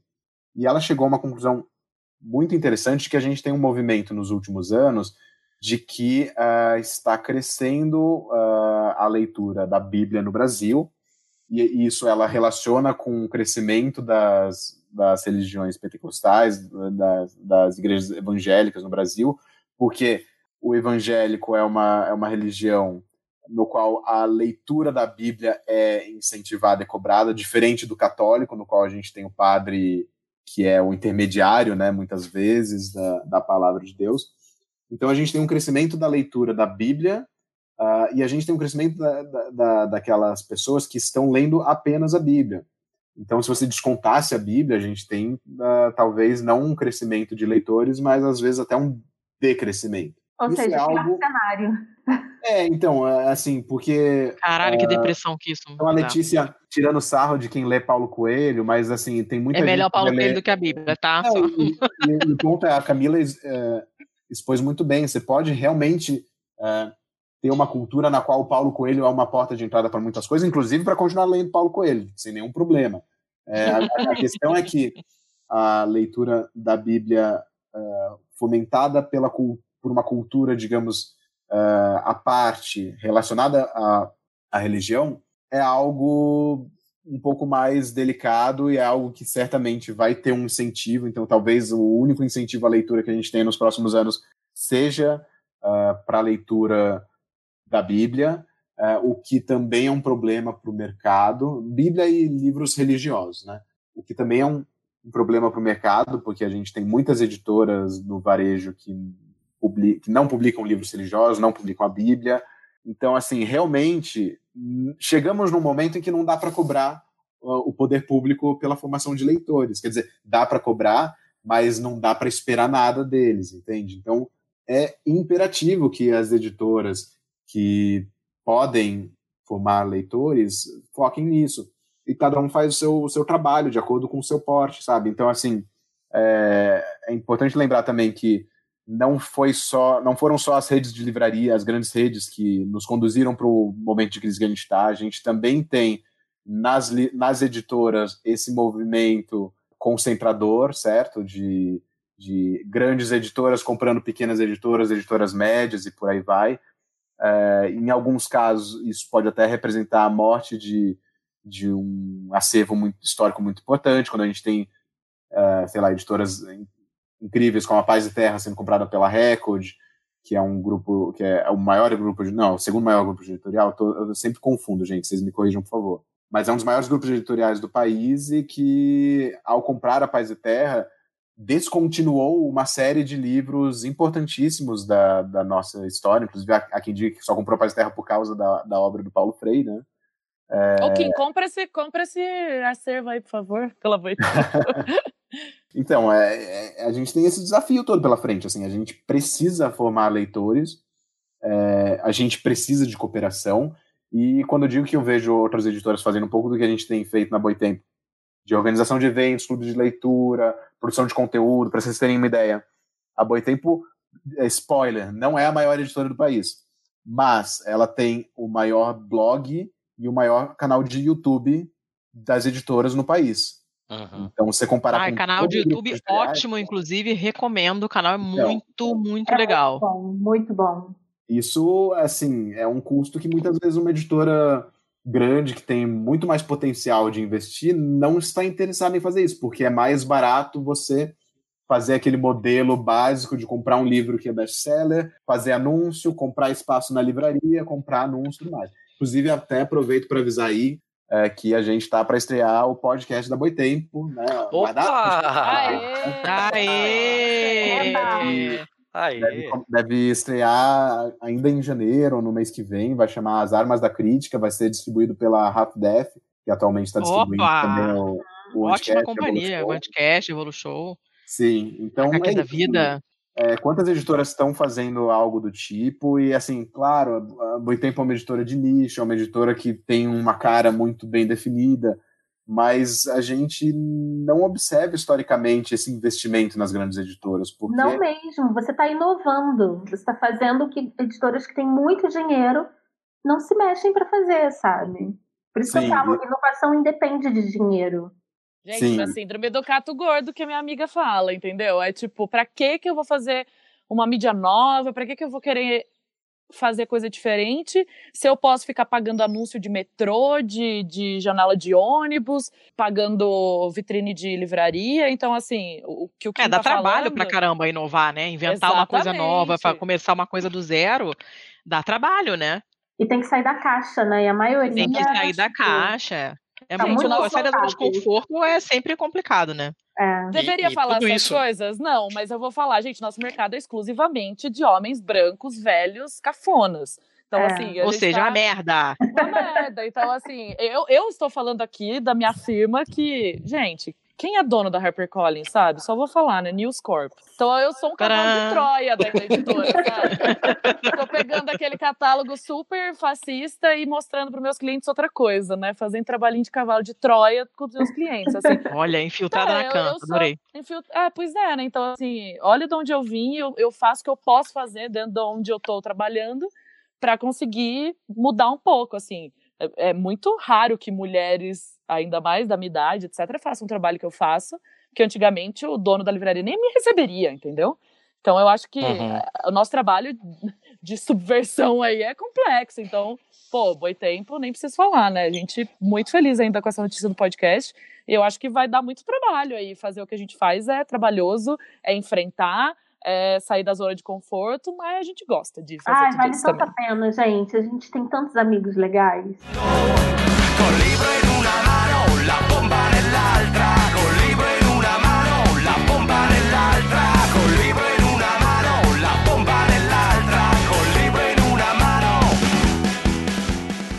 E esse Vale negócio que o, que o Kim colocou agora com relação a inovar, a ter o canal do YouTube, a ter o podcast, isso, aquilo, já adianta até, inclusive, o que seria a minha próxima pergunta. Que mais do que formar é, leitores, o Brasil também precisa aprender a formar leitores críticos. Porque, Exato. porra, a gente tá num país em que as pessoas estão tentando ensinar pro Roger Waters a letra que ele compôs. Ai, que Então, Cara, a interpretação de texto tá foda e a Pesado, tendência é piorar, porque a gente sabe É. que isso não, não vai ser nada encorajado nas escolas daqui pra frente, muito pelo contrário, né? Vai ser só a Bíblia mesmo Ah, e, e, tipo, É, vai eu ser, tenho vai medo de uma pessoa dessa pegar um Macunaíma e começar a, a ser racista por Macunaíma, porque ele não soube Mas interpretar não- aquela porra. se, se você ainda fica surpreso com qualquer coisa que essas pessoas têm pra dar, eu começo a. Desculpa o barulho. Começo a, a ter desconfiar da sua inteligência, porque até agora é, é só isso, a gente só vem levando martelada na fuça. Quando a gente acha que já chegou no fundo do poço, a gente vê que fundo do poço tem porão, tem sobreloja, tem, né? A gente tá É. vendo que não tem limite pra maluquice dessas pessoas. Né? É, é, é- é foda isso. Eu queria, eu queria. Você ia perguntar mais alguma coisa, Thiago? Eu posso perguntar uma coisa pra Camila? Posso só, só fazer um comentário? Thiago fala. falou? Eu não tenho uma boa notícia para ele, né, di- diante dessa. Ah lá, lá vem. Lá vem. Assim, é, tem, tem até uma pesquisa aqui sobre, a, a- sobre o analfabetismo funcional no Brasil. Ah, parece que o, o índice mais recente que a gente tinha girava em torno de 27% de analf- analfabetismo funcional. Eu sempre me enrolo para falar analfabetismo. E o, o mais, ah, talvez, preocupante é que a gente tem ah, um índice de 38% entre estudantes do grau superior de analfabetos funcionais. Ah, que Ou ótimo. seja, a gente está falando de quem está se formando em, em- em- em graduação, né? não é nem no ensino médio. Ah, e daí o que, que acontece? A gente não é, não é novidade para absolutamente ninguém que o governo atual ele não tem o menor interesse em pensamento crítico. Então, assim, eu acho que não dá para esperar mesmo, dá para cobrar, mas não esperar eh, formação de leitores e formação de leitores críticos. Não sei se vocês acompanharam essa semana que a gente teve aí já um, um, um, um, um daqueles casos que o, que o governo voltou atrás em um dia, é, que houve uma mudança de um edital de livros didáticos que foi feito pelo governo Bolsonaro, tirando uma série de coisas que, você- que parecia piada, mas tirando, Ah, é, dizendo assim, ah, permi- permitindo que livros didáticos possam conter erros, ah, possam conter propagandas, ah, não tenham indicação bibliográfica, sem contar o- algo também crucial é tirando questões ah, éticas relativas à violência contra a mulher, quilombolas, e identidade sexual e por aí vai. O que acontece? Ah, deu um, bafafá, porque daí começou uma história de quem é que fez essa mudança, disse que tinha sido o governo Temer, depois descobriram que foi alguém do, do próprio governo atual, que não era não era o ministro, mas foi algum secretário, que depois foi exonerado e tal. O que acontece? Tem uma, uma suspeita, isso é assim, bastidores do mercado editorial, de que eh, essa voltaram atrás nessa questão do, do- do- das mudanças do edital, porque os livros já estavam feitos. Isso significa que o, os grandes grupos editoriais, a gente tem no Brasil ah, um, um grande grupo editorial ah, internacional que detém uma série de universidades e de editoras de livros didáticos, ou seja, é o capital internacional aqui fazendo a, a, a educação no Brasil. Tem, tem histórias nos bastidores de que esse grupo foi lá e falou: pô, como assim? Eu já gastei uma grana para fazer esses livros, daí vocês mudam as regras, como é que vai ser? Então, assim, não vai ser surpresa alguma se eh, a gente tenha simplesmente visto uma prévia do que será o próximo edital para livros didáticos. E o que acontece é que a gente vai ter, portanto, na educação e na formação de leitores, eh, o governo chancelando um revisionismo histórico sobre ditadura, sobre direitos humanos no Brasil, ah, porque a gente vai ter talvez aquilo que o Bolsonaro, que o governo Bolsonaro, né, porque não é ele individualmente, é um projeto de, de, de pessoas que está por trás dele, ele é só a ponta de lança, é, existe talvez todo um projeto de fazer, por meio da educação, aquilo que é feito com as fake news e com o jornalismo, ou seja, levar para a escola os livros revisionistas, com imprecisões históricas, com erros e sem nenhum tipo de registro bibliográfico. Eu digo isso não para deixar para baixo, é só para a gente ter a noção da importância histórica do que a gente faz quando a gente fala em formação de leitores. E a formação de leitores é algo que a gente faz, não é só a editora, não é só o livreiro, não é só a biblioteca, é cada um de nós também, assim.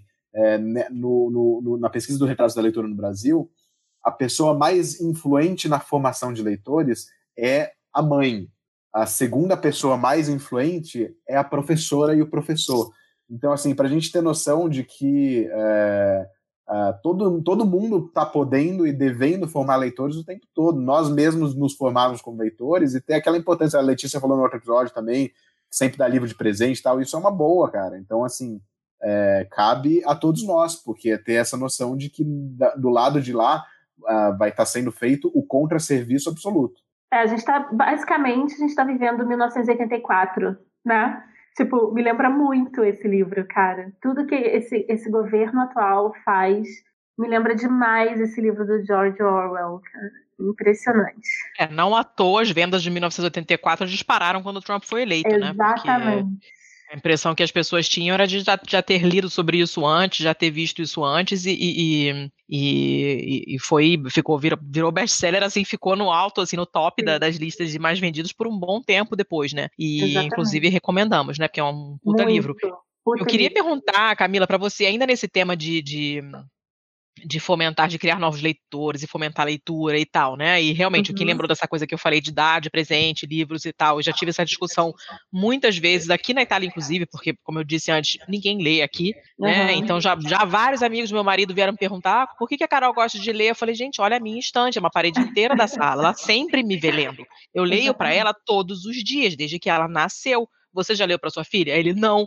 Falei, vai ficar difícil ela ler, a não ser que tenha um, estalo iluminado que nem a Bia teve, mas vamos combinar que não é comum, né? Não, é normal. Né? Pô, não Normalmente... é por falta de autor italiano também, né?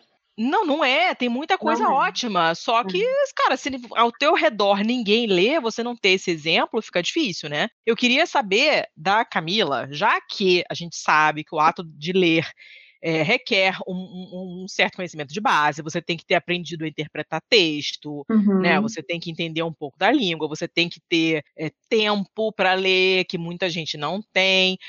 Você acha que a coisa do audiolivro pode ajudar a criar novos leitores? Porque a plataforma é super diferente, você consegue ouvir um livro no metrô lotado, onde você normalmente uhum. estaria em pé se segurando, não conseguiria abrir um livro, por exemplo. Você acha que isso ajuda? Acho. Eu acho que qualquer inovação que venha em função de divulgação de conteúdo é fantástico.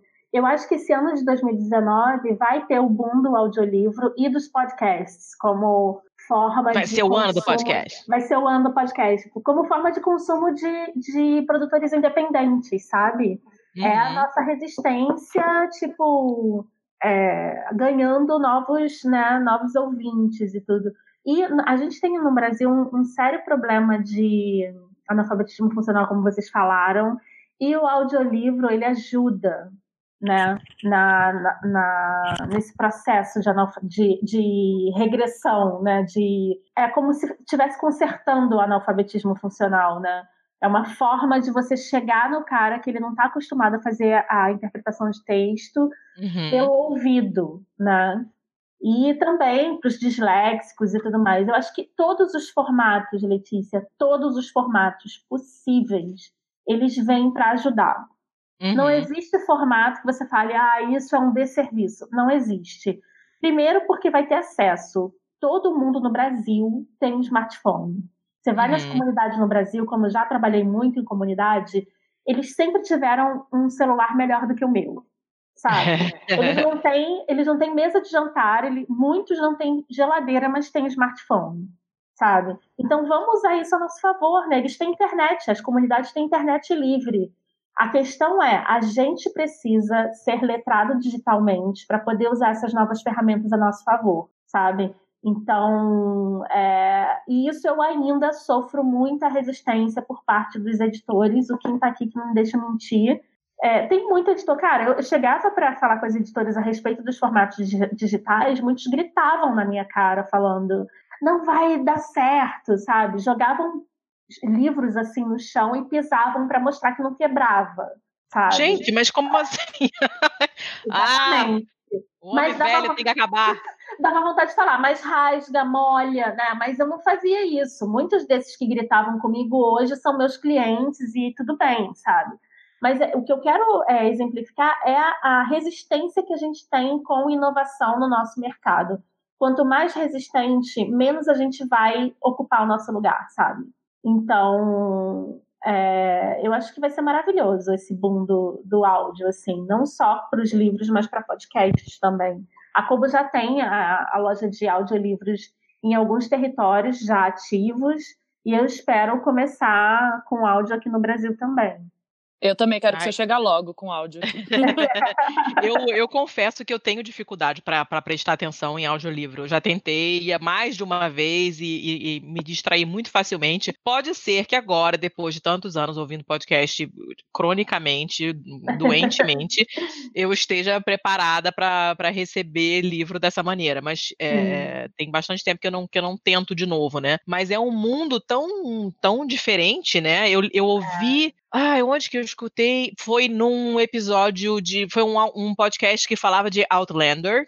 Série que, se vocês não viram ainda, vejam, migas, por vi. favor, que eu adoro. E era um podcast sobre esse. sobre o, o, o episódio, mas as meninas elas diversificavam muito os assuntos, né? Então, por exemplo, pegavam o mote da transcrição da série que fizeram para televisão, a série baseada no livro, e aí pegavam, no- todo mundo começou a perceber o figurino dela, por- até porque a mulher do produtor é a figurinista, então a mulher tem praticamente carta branca para fazer o que ela quiser e os figurinos são maravilhosos e tinha muita coisa de tricô. Então ela chamava uma pessoa que fazia tricô, e mas com uma história assim fantástica, né? Então, tipo, os episódios não falam, se restringiam só ao enredo do livro, elas faziam muita coisa interessante. E um das, uma das coisas mais legais que eu já ouvi na minha vida inteira de podcast, que já ouvi muito podcast, foi um episódio que elas gravaram com a mulher que narrou o livro, o audiolivro. Ai, que E máximo. eu nunca tinha ouvido nada sobre a parte técnica, sobre a É. pessoa que faz aquele trabalho. E aí ela conta como ela chegou naquilo, a formação dela e quais as dificuldades e o que, que ela gosta de fazer, e o que, que ela não gosta de fazer. E, cara, o negócio é muito maneiro. E eu fiquei com muita vontade de ouvir o audiolivro depois, sabe? Porque, tipo, eu, eu sei o- o- os dois primeiros livros, pelo menos, da série do Outlander, eu sei meio que de cor, porque eu já li mais de uma vez. E eu fiquei com vontade de comprar só pra ouvir, porque depois de ouvir ela falando como é que é o processo todo, eu falei, gente, isso deve ser muito legal de escutar. E acabei não é. comprando, mas é um mundo muito diferente, né? Imagino que pra quem lide com isso seja, tipo, outro planeta. É, né? Que é você- livro, mas também não é, né? É, mas quando você tira essa resistência, a, a probabilidade de você gostar é muito alta, assim, tipo, eu, tô, eu tirei várias resistências da minha vida e tô fazendo várias coisas que eu falava que eu nunca ia fazer, que é escutar audiolivro e ler no celular. É a coisa que eu mais faço hoje em dia, sabe? Porque Hum, eu me permiti, mas se eu fosse uma pessoa mais resistente, eu estaria lendo muito menos, porque é, eu viajo muito, eu não carrego livro, a gente tem pouco espaço, a gente, né, tipo, Sim, a gente, sim. a gente tem cada vez mais razões para ler menos. Então, essas novas. A Netflix, gente, a formatos- Netflix mata qualquer hábito de Exatamente. leitura. Exatamente. Então, esses novos hábitos, eles ajudam a que eu continue lendo, sabe? Mas é muito legal tem audiolivro, razão. nossa. Ou eu comecei... ajudam, né, gente? Porque eu venho do Bird Box e Netflix. Ah, é? É verdade, é verdade. Tem o caminho Bird reverso aí. também, né? Tem o caminho mesmo. reverso também, é verdade, é verdade. Sou o vosso professor e sei de um baile de gala que se dá todas as noites nas estantes da tua sala. Olha Ulisses, o argonauta, a dançar com o mar à proa. Aquele é o senhor Fernando a dançar com a sua pessoa. Olha o mestre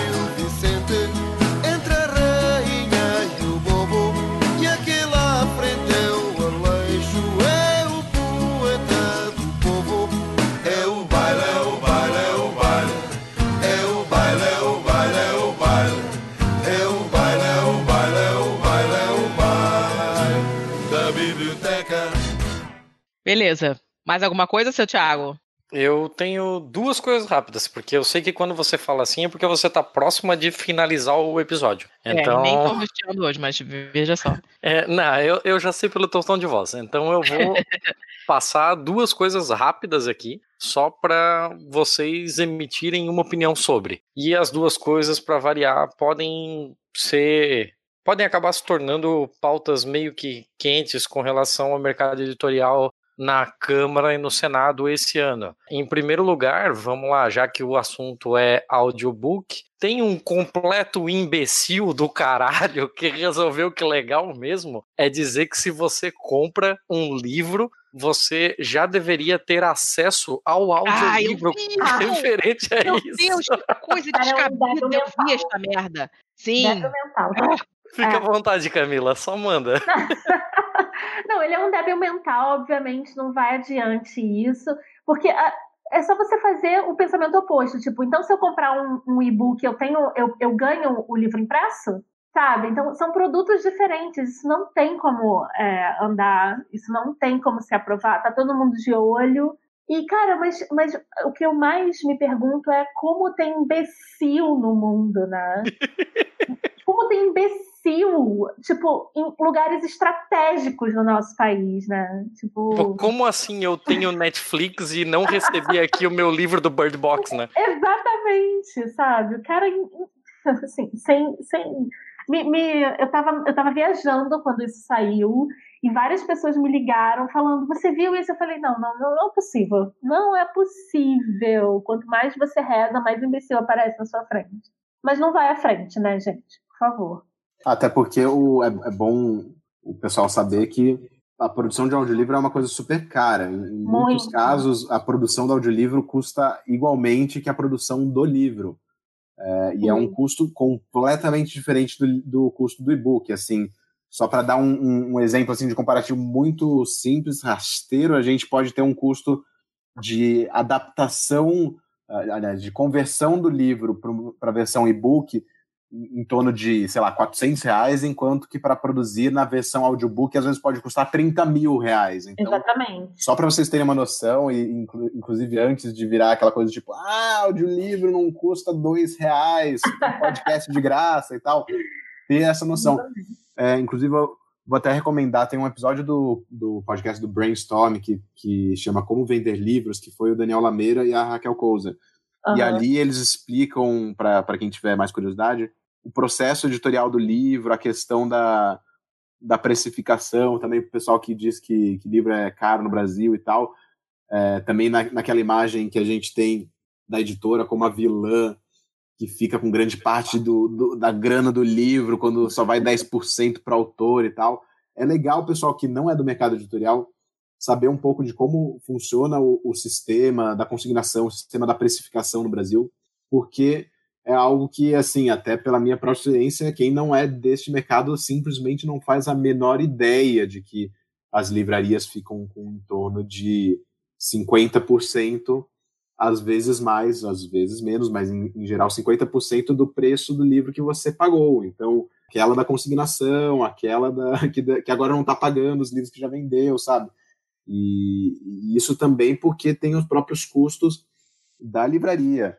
Há muito tempo também a, gente tem ouvido da- das livrarias, nas editoras, que, que as editoras estão mantendo preços baixos do livro sem aumentar, porque tem, tem também aquele preço simbólico que está na cabeça da do brasileiro, da brasileira, que fecha os olhos e fala, ah, um livro custa 39 reais, sabe? E daí com inflação e tudo mais, com aluguel das lojas, com, enfim, o salário dos funcionários das livrarias e tal, o, o preço do livro mudou muito pouco no- na última década ou mais. Então é, é bom também ter um o pessoal se informar um pouco eh, dessa, desses bastidores de como funciona o, o sistema do- de produção dos livros, Eh, a produção do e-book, assim, eh, não tem a impressão do livro, mas tem todos os outros custos da produção do livro também, quando o pessoal fala que e-book é caro no Brasil e tal. Acho que isso é uma outra discussão, eu concordo com a Camila, é, o, o preço do livro no Brasil não é caro, o problema é o poder aquisitivo da brasileira e do brasileiro, sabe? É, Exato. E, tem, e tem uma mania também. É, quando do- você faz a conversão fora em outra moeda, você vê que não é tão Não é diferente. Você caro. compra muito livro aqui na Itália e se você faz a conversão, o preço é aquele ali. É, e tem uma mania da galera também achar que só porque é digital é automático. Sim. Não, gente. Não tem é assim. infraestrutura atrás disso, sabe? Se você for ler um livro que foi automaticamente convertido, você vai ficar com uma impressão péssima da editora. Você vai querer o seu dinheiro de volta. Isso acontece muito no digital. A gente devolve dinheiro de livros que foram mal formatados e a gente tira do ar, sabe? Olha, não sabia. Isso é bem comum. Sim, má formatação. Inclusive, existe Ah, não, toda sim. uma análise de fonte para colocar, né? Exatamente. Não, não É, se o- utiliza o- normalmente a mesma fonte do. É, a Não é um experiência de leitura automático. é diferente, né? Entre É. o papel e o, e o, e o leitor digital. Não, não tem muito o que fazer. A experiência realmente é diferente. Exatamente. Hum, interessante, interessante. O, o segundo ponto que eu queria trazer, além da, dessa questão aí desse completo idiota, que não vale nem a pena ter o nome citado aqui, mas a segunda também é uma outra lei que está rolando, que a gente ouve bastante falar sobre, inclusive lá na Public News, que nós todos citamos aqui e tal, que é a lei do preço fixo. Quem se dispõe a falar um pouquinho sobre ela, prós e contras? É... Eu posso começar a falar em, relação à lei do preço fixo, porque o, as lojas digitais sofrem muito a retaliação da Amazon, né? Deixa eu explicar por quê. A Amazon, ela tem muito dinheiro, né? É tipo o parente rico, bilionário das livrarias. Só que a Amazon não é uma livraria exclusivamente. A Amazon nos Estados Unidos e no Brasil começando agora vende até camarão vivo. Sabe? Você compra qualquer coisa na Amazon. A Amazon como... Exatamente. Sim, confirmo. Meu marido só compra cerveja, sabão tá em pó, cueca, Exatamente. tudo pela Amazon aqui na Itália. É. Exatamente. Então a Amazon, ela é uma, como o próprio é, criador, né, Jeff, Jeff Bezos falou, é uma loja de tudo. Então, o que eles fazem? Eles usam o livro como a porta de entrada para os clientes. Então, eles perdem uma margem gigantesca de, de dinheiro para vender livro, para ter o cadastro e o cartão do cara cadastrado, porque ele quer vender uma geladeira depois para esse cara. Então, nessa brincadeira que eles ficam perdendo livros, fazendo livros a R$ 1,99, né, e pagando a margem para a editora, e depois vendendo uma, uma geladeira e, e, ele tem esse retorno, né? Nessa brincadeira ele quebra todas as livrarias, pequenas livrarias e livrarias que vendem só livros. Então, a lei do preço fixo veio para evitar que a Amazon faça esse tipo de coisa, sabe? Então, eles usam o livro como um meio de marketing para eles. Eles não é à toa que eles chegam sempre num território novo vendendo o quê? Livro. Porque é barato, a logística é barata e eles têm uma grande quantidade de cadastros de pessoas letradas, né? De pessoas que têm um poder aquisitivo alto que mais tarde vai comprar a geladeira do, na Amazon, o camarão vivo lá, que eles querem vender, entendeu? Então a lei do preço fixo veio como uma proteção do mercado. Tudo que se tudo relativo a fixo, a, alguma coisa obrigatória, eu não sou muito a favor, mas nesse caso, como livraria, a gente poderia se beneficiar muito, sabe? Principalmente as pequenas livrarias no Brasil e as livrarias independentes. Eu não sei qual é a, opinião, a sua opinião, Kim, a respeito disso. Eu queria ouvir também. Então, a, a, é importante dizer também, para quem, porque quem é de fora do mercado editorial também é, é pouco informado sobre, que essa lei ela ela existe e vigora em vários países, né? A França acho que é um dos exemplos mais citados. Sim. É, e o que, que ela diz, assim, exatamente qual é a proposta da lei do, do preço fixo? É que no primeiro ano de, um, de, vida de um livro, ou seja, após o lançamento do livro, uh, nos 12 meses seguintes, é, houvesse um limite de até 10% de desconto que possa ser dado nesse livro na ponta de venda, no, nas livrarias. O que, que isso significa? Que a Amazon e a livraria do, do, do seu bairro, que já tem uma série de riscos e desafios que a Amazon não tem, teriam o mesmo desconto. A livraria de bairro, ela não poderia dar o frete gratuito que chega na sua casa em uma hora e meia, que a Amazon pode dar de qualquer forma. E até porque também muitas vezes a Amazon eh, joga com essa. A Amazon, a Amazon estou dando um exemplo de, de um player, né? Mas as grandes redes também dão desconto, né? Também existe essa cultura. É, as grandes redes, quanto maior a rede, maior as possibilidades de negociarem uma quantidade grande do livro, o que significa que muitas vezes vai conseguir um desconto maior com a editora, porque uma livraria que diz eu compro mil exemplares ou conseguindo mil exemplares do seu livro é, vai ter uma, vai ter uma, uma possibilidade de negociação maior com uma, com uma editora, de chegar a um desconto maior do que aquela livraria do bairro que vai pedir dois exemplares e que talvez tenha uma dificuldade também de te pagar tão logo e tudo mais. Então, é, é um, é, eu acho que é difícil pensar que no Brasil, sem algum tipo de regulação governamental, a gente tenha um equilíbrio e um, uma saúde da diversidade editorial uh, no capitalismo selvagem. Então, assim, eu acho que a lei do preço fixo é uma boa, porque o que acontece? É, como consumidor, como leitor de livros, é claro que eu vou querer sempre pagar o mínimo possível. Só que é importante ter a noção de que esta prática é completamente insustentável. É, o Fred, que é um, um, patrimônio do mercado editorial que trabalha lá há muito tempo, ele foi recentemente no, no, na- naquela live que o Estúdio Fluxo faz no YouTube, no Boletim do Fim do Mundo, para falar sobre a crise do mercado editorial. Inclusive, recomendo que vocês assistam. E ele fala bastante ali da pedagogia do preço baixo, que é um pouco que a Bia estava falando mais cedo também. É, a pedagogia do preço baixo, que é essa, essa questão de sempre ter muita promoção, ter descontos altos, não só nas livrarias, mas nas próprias editoras, isso é algo muito negativo, porque você começa a dizer para a pessoa que o livro não custa 40, ele custa 20, e as pessoas esperam que um livro custe 20, e o livro não custa 20. Então, é, isso é algo muito danoso, e quem mais vai sofrer é a editora de pequeno e médio porte, é a livraria de pequeno e médio porte, e é o autor não best-seller, porque isso também é importante de falar para todo mundo que ouve podcast, que tem pretensões de escrever, que, que mesmo na autopublicação, assim, a tendência quando você tem maior monopólio de mercado é que a bibliodiversidade, ou seja, a diversidade aplicada ao mundo do livro, vá se reduzindo cada vez mais, porque numa livraria você tem departamentos, você tem vitrine, você tem as áreas que você vai ver, um monte de livros e tudo mais.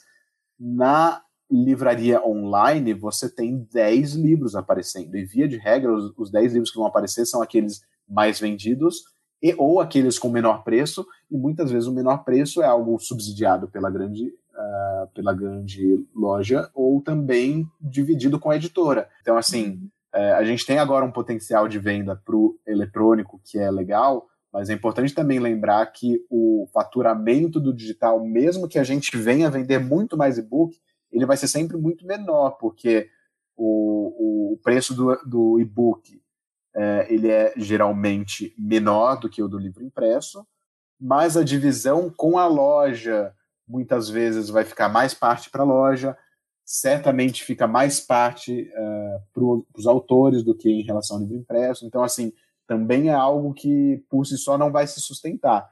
Então, a, a gente, assim, eu acho que para sair da crise do mercado editorial, um pouco para dar o meu ponto final e eu parar de falar, eu acho que assim tem muita lição de casa para o mercado, tem muita lição de casa para as livrarias, muita lição de casa para as editoras e para os distribuidores. É, a gente precisa se afinar muito com, com vo- voltar muito para o leitor, pensar muito a experiência do, do, do leitor. O Daniel Lameira escreveu isso também num texto legal da, da Publish News que eu recomendo, depois até gravou um podcast sobre. Mas a gente precisa se voltar para o leitor. A gente tem muita lição de casa.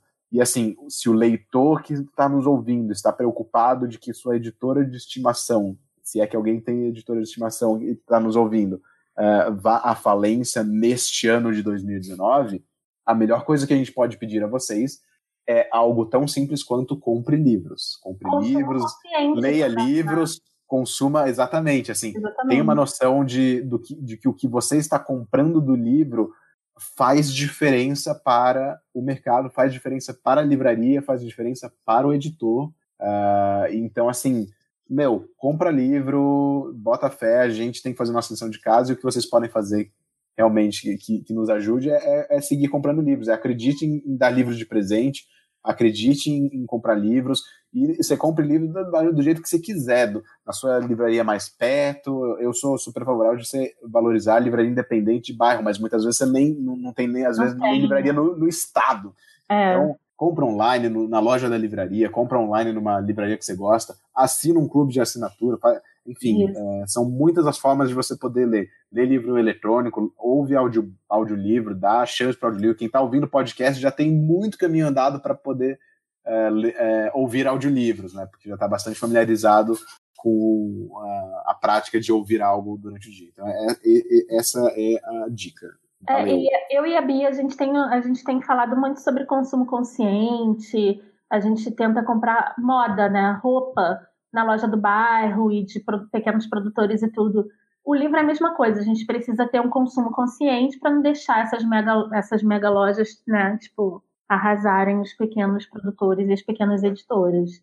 Perfeito, pessoal. É, nós estamos nos encaminhando para o final, até pelo adiantado da hora já, já estamos quase duas horas gravando. Falamos Tem alguma coisa que a gente acabou não, não tocando no assunto, assim, que vocês gostariam de dar uma pincelada sobre? Eu achei que esse final ficou ótimo, vocês arrasaram muito na explicação do preço fixo. Eu acho que já tirou várias dúvidas de de, do valor do livro, como é que o livro é visto pelas pessoas que não estão aí nesses 2% do, dos consumidores de livro, etc. Eu acho que ficou muito forte esse final para mim, como o que a gente, como pessoa física, pode fazer. E que realmente, assim, se a gente fosse fazer, falar detalhes de como chegamos, como era na década de 90, é assim, várias histórias, assim, história que não falta de como que a gente chegou aqui. Mas eu acho que também, uhum. como a gente já tem muita notícia ruim, principalmente do que a gente vai enfrentar aí, de como resistência e o que, que o governo quer fazer totalmente contra do que a gente aqui, como produtor de conteúdo, quer fazer a favor, eu acho que fica aí a lição que qualquer pessoa tem o poder de fazer com que a gente não transforme. A... Camila falou uma coisa que eu fiquei pensando aqui quando vocês estavam falando. Cara, a indústria da moda consegue vender um vestido a 2 dólares porque chegou num nível completamente insustentável e péssimo. Então, assim, guardadas as proporções, que a gente não deixe isso acontecer com os livros também. Cara, é muita gente. Vocês podem fazer um episódio só da cadeia. Eu adorei as recomendações do Kim de pessoas excelentes que podem explicar um pouco da, da cadeia para quem não trabalha. Eu acho que livro é uma coisa complexa de ser feita, envolve muitas pessoas para ser feito, não é só um cara fazer e a editora publicar e a gráfica imprimir. Uhum. Então, a gente está falando, a gente que trabalha com livro tem essa mania de ficar, ah, livro não é qualquer produto e ficar meio chato, elitista, mas no sentido de que é muita gente envolvida no processo, desde o cara que está escrevendo até ele chegar na, na livraria do seu bairro. E então, valorizando o que o livro pode significar até na nossa resistência aí, e como a gente não pode deixar de tratá-lo de uma forma especial e que todo mundo tem esse poder de continuar comprando livros, emprestando livros e presenteando com livros e visitando livrarias e indo em eventos de livrarias e feiras de livro e qualquer tipo de evento que tenha o livro como aí pano de fundo. Todo mundo pode pensar em como pode melhorar esse relacionamento com o livro e de eu sempre falo, tem um livro perto de você que a energia dele já é boa, já vai te contagiar aí, ó. Deixa aí pela sua casa espalhados muitos livros. Perfeito. Eu acho que com essa mensagem a gente já pode se encaminhar para o final, né? Bora. Deixar, deixar numa nota alta, senão a gente fica deprê. E com isso a gente pode se encaminhar para o nosso quadro A Balada do Pistoleiro. Onde eu possa plantar meus amigos, meus discos e livros. E nada mais.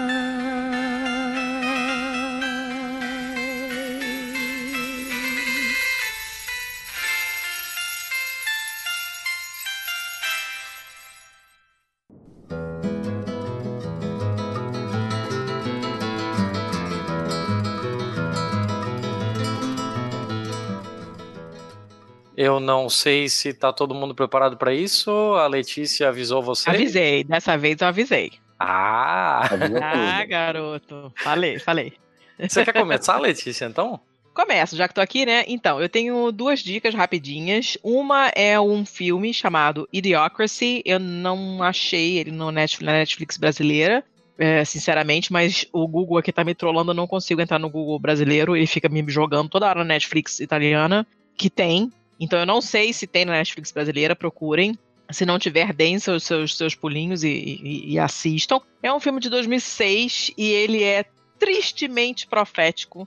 Quem não assistiu, por favor, assista, faça os paralelos com o que a gente está vivendo hoje, sente no cantinho e chore basicamente. Mas ele é um filme muito bom, ele tem um monte de sacada muito foda, assim, vale muito a pena ver. É, mostra muito mais ou menos o que a gente tá vivendo aqui, inclusive essa crise da interpretação de texto, o fato que ninguém entende porra nenhuma, de nada que lê, né? Então ele pega e tem essa pegada bem clara, assim, ele mostra como as pessoas são idiotas e não, e não, e não entendem o que estão lendo, não entendem o que estão ouvindo. É, é muito triste, mas ele é muito bom. Ele é uma comédia, na verdade, com aquele fundo de tristeza, porque a gente sabe que ele equivale à vida real. Vejam, é, e a minha segunda dica, já que a gente está falando de coisas legais, eu estou aqui gravando, tomando meu vinhozinho, a minha dica é uma receita. A minha sogra faz vem. pizza no forno a lenha Opa. da casa dela, tá? É, eu não tenho saco para fazer pizza, porque eu tenho coisa mais interessante para fazer na vida do que cozinhar. Eu odeio cozinhar. Porém, essa pizza, querido, você pode comprar a massa pronta, que tem supermercado que faz a massa pronta. Você compra a sua massa. Aí você joga em cima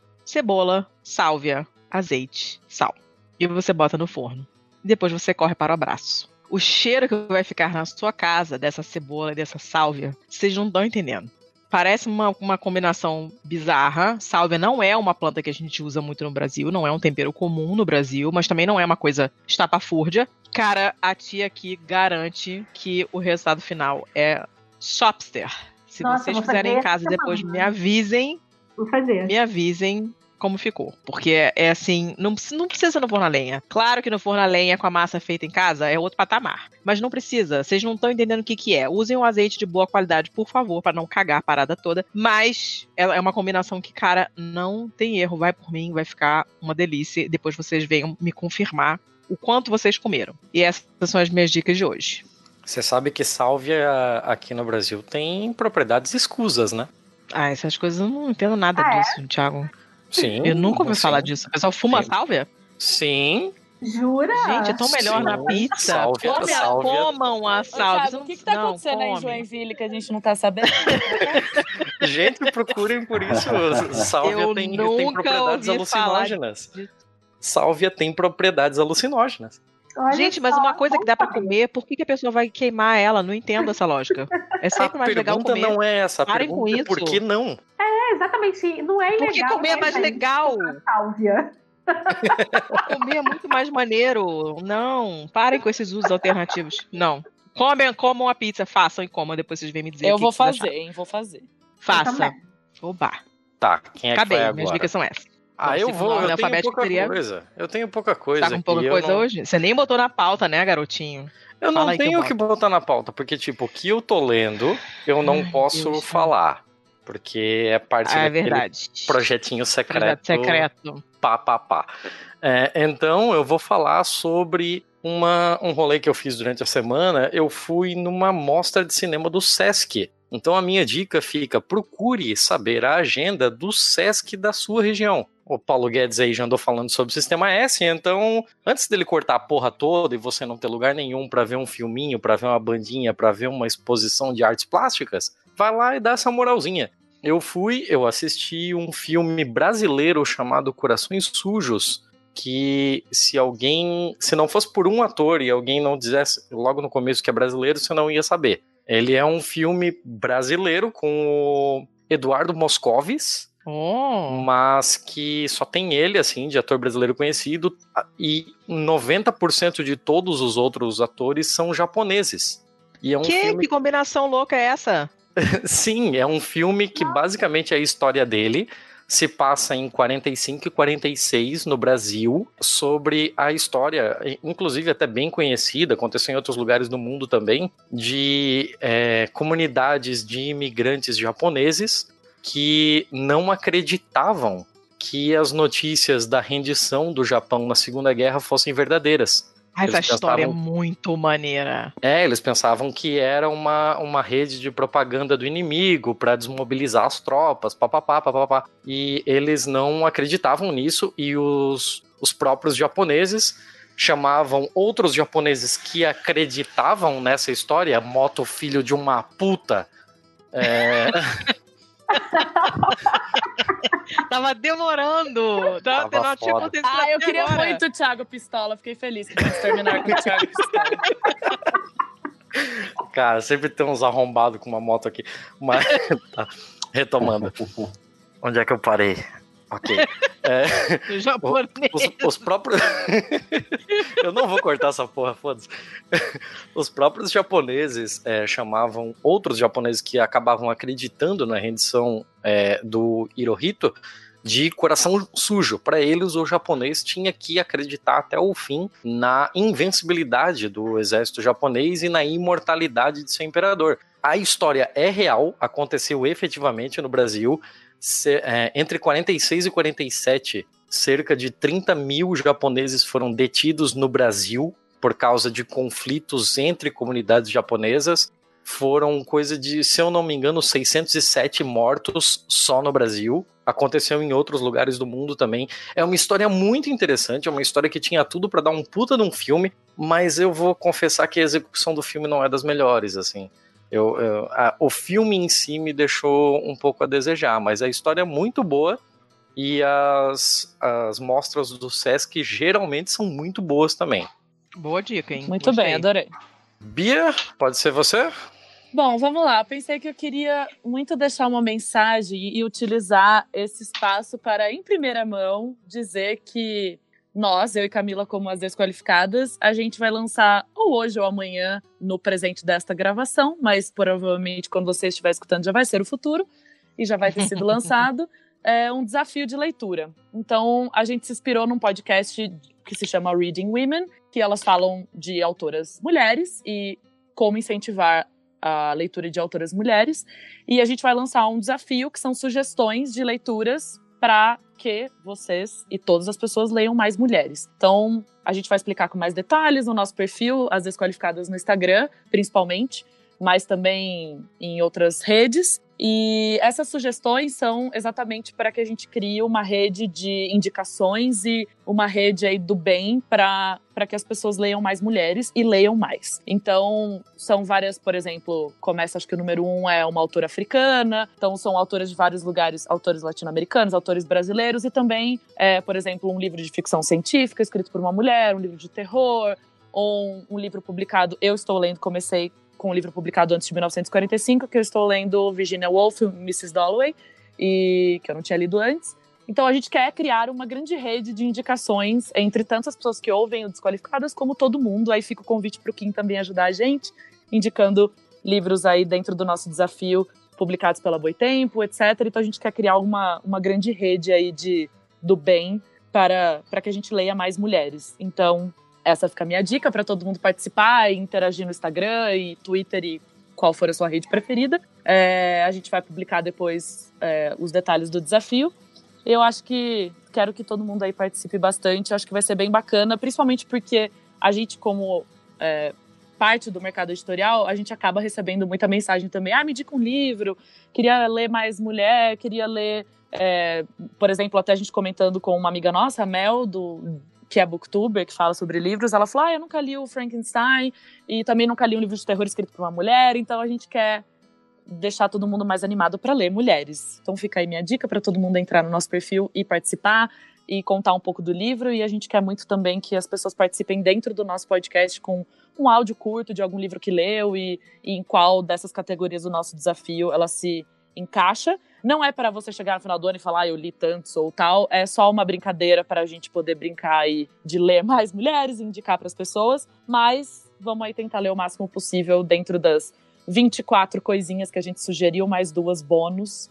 E para ver quanto, quanto mais mulheres a gente consegue ler. E eu só queria também falar dentro dessa coisa de ler e do poder. Porque, na verdade, se a gente pudesse, a gente teria um clube de leitura, né? Acho que seria um pouco mais aprofundado, mas acho que a gente tem é, é uma dificuldade de também encontrar as pessoas, todo mundo é tão ocupado, então, dentro do que a gente acredita que possa ajudar, a gente pensou nesse desafio. Mas, para falar um pouco do poder do Clube do Livro, eu nunca participei de um Clube do Livro, é uma coisa muito falha, um ato falho na minha vida, porque eu gostaria muito de ter uma pequena comunidade de um clube de livro e poder falar mais sobre as leituras. Mas eu amo muito o livro A Sociedade Literária e a Torta de Casca de Batata. E É maravilhoso é muito esse livro. fofo, eu adoro. É maravilhoso, ele é delicioso de ler. E tem o filme na Netflix e tá disponível aí na Eu amei Netflix do Brasil filme também. O filme é uma graça e eu acho que fala muito do poder do clube da leitura, um clube de livro e você falar sobre o que você tá lendo.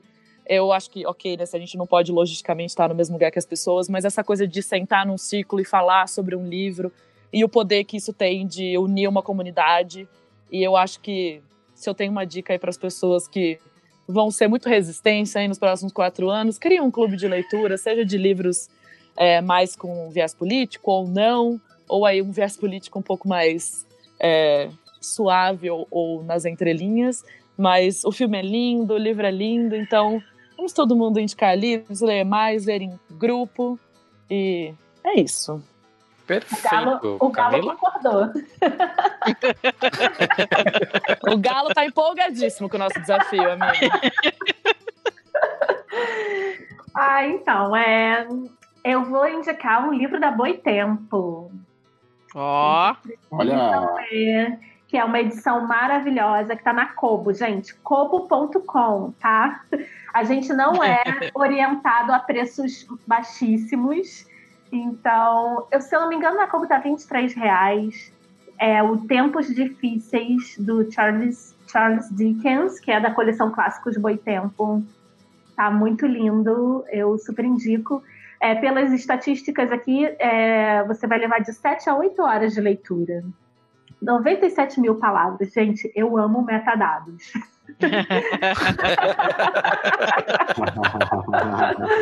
Então, Tempos Difíceis, Charles Dickens, da coleção Clássicos Boi Tempo. E na Netflix eu tô vendo para me distrair, porque eu andei muito estressada. Né? Por que será que eu andei estressada? Mas eu tô vendo uma coisa muito levinha chamada Sex Therapy, que é uma série nova que tá na Netflix, que é bem juvenil, mas é a coisa mais fofa. E eles têm uma playlist de músicas, tipo, impre- impressionante. Eu tô criando uma playlist só com as músicas desse seriado, que é bem anos 80, bem a minha época. Então eu quero indicar essa série também, que é fofa, fala de sexo e fala sobre É sex, é, sex, é sex therapy ou sex education? Sex Education, desculpa. Ah, tá. Ai, a Eu Bia vai me matar. falar- Eu sempre falo, eu sempre falo nomes das séries diferentes e a Bia me corrige. Sex Porque Education. eu tenho ouvido falar pra caramba, assim, dessa série. Isso. Várias pessoas já, já, já falaram pra eu ler. Gente, os atores são muito incríveis, sabe? Tipo, a direção impecável, é levinha, mas ao mesmo tempo profunda quando tem que ser. Eu tô amando muito, assim, tá me fazendo bem, muito bem. E é isso. da minha ótima. parte. Beleza. Fica à vontade, Kim. Cara, eu, eu queria, enfim, eu assino muito embaixo das recomendações da, da Bia. Acho que a, a, a questão da clube de leitura nem tinha me ocorrido, mas é, é uma coisa transformadora e você pode fazer um clube de leitura sobre ficção, que isso já vai ser por si só es- é, extremamente político, porque vai na contramão de tudo que, que a- o pessoal que está no poder atualmente no Brasil prega.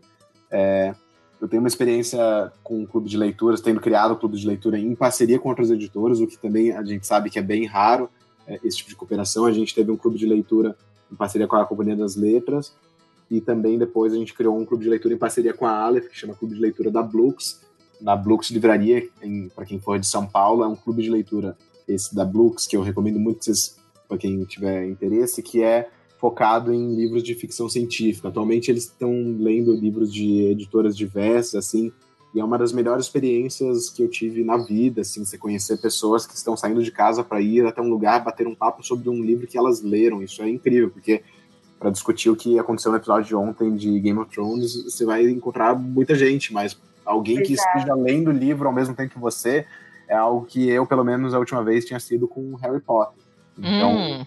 assim, realmente, meu, procurem clubes de leitura e participem. Se não tiver um, sugiram para as livrarias. Se não, organiza você mesmo. Isso é maravilhoso. E a Agora- Blux é maravilhosa, né, Kim? Eu amo Sim, a livraria total. Tem aqui em Niterói, tem no Rio também.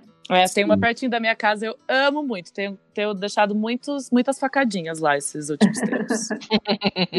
De certa forma, eu e a Letícia nos conhecemos num clube de leitura também, né? Olha, Olha É, só. mais ou menos, sim. adorei o mais ou menos. O- É, é, não era é que na real era um podcast pra falar sobre Harry Potter. E eu fui meio que a cobaia porque eu nunca tinha lido nada, nem assistido nenhum filme, assim. E todo É, mundo comemorando meio 20 anos de Harry Potter e tal. Ai, que máximo. Legal. Então, é, não deu muito certo porque eu detestei, mas. mas serviu pra alguma coisa. Estamos aqui. Ó, e daí o, o, o que eu ia recomendar é o seguinte, gente, é, desculpa, assim, no, no Desqualificado el- elas pediram outro dia pra, pra você escolher um livro pra você levar consigo no Apocalipse Zumbi, e eu sou, Ah, eu sou literalmente aquele cara que foi comido pelos zumbis porque não conseguiu escolher apenas um. Então, é uma dificuldade tremenda de, de, de, tipo, decidir uma coisa só. Então eu trouxe algumas indicações, me perdoem, é, quem estiver ouvindo pode cara, pular uns minutinhos aí. Em primeiro lugar, assim, é, no fim do ano eu gravei um gole lá com, com Teologia de Boteco, falando brevemente o que eu disse hoje sobre a questão de que o leitor e a leitora podem fazer em relação ao crise do mercado editorial. E eu listei várias sugestões de editoras independentes de pequeno e médio porte e de clubes de assinatura. E daí o Cristiano Baba fez uma thread no Twitter super legal com links assim de site, redes sociais de todas essas editoras e clubes de assinatura que eu sugeri. Então eu vou, vou sugerir até passar o link para vocês colocarem no post, porque ali tem super assim uma possibilidade de, de quem estiver nos ouvindo conhecer às vezes livros que não tem na livraria da sua região ou que você não encontra na home da loja virtual que vende livros também. É, então vou passar essa- essas recomendações de editoras, clubes de assinatura. Convido então vocês também a, a visitarem, conhecerem é, livrarias diversas. E agora vou fazer algumas sugestões de livros. Eu vou sugerir ah, o Caliban e a Bruxa, da Silvia Federici. É Ai, tô com ele aqui, da ele aqui na minha cama agora, nesse minuto. Tô ansiosa pra Eu não começar. decidi ainda quando que eu vou ler, mas ele está aqui na minha frente. Então, original Gente, italiano.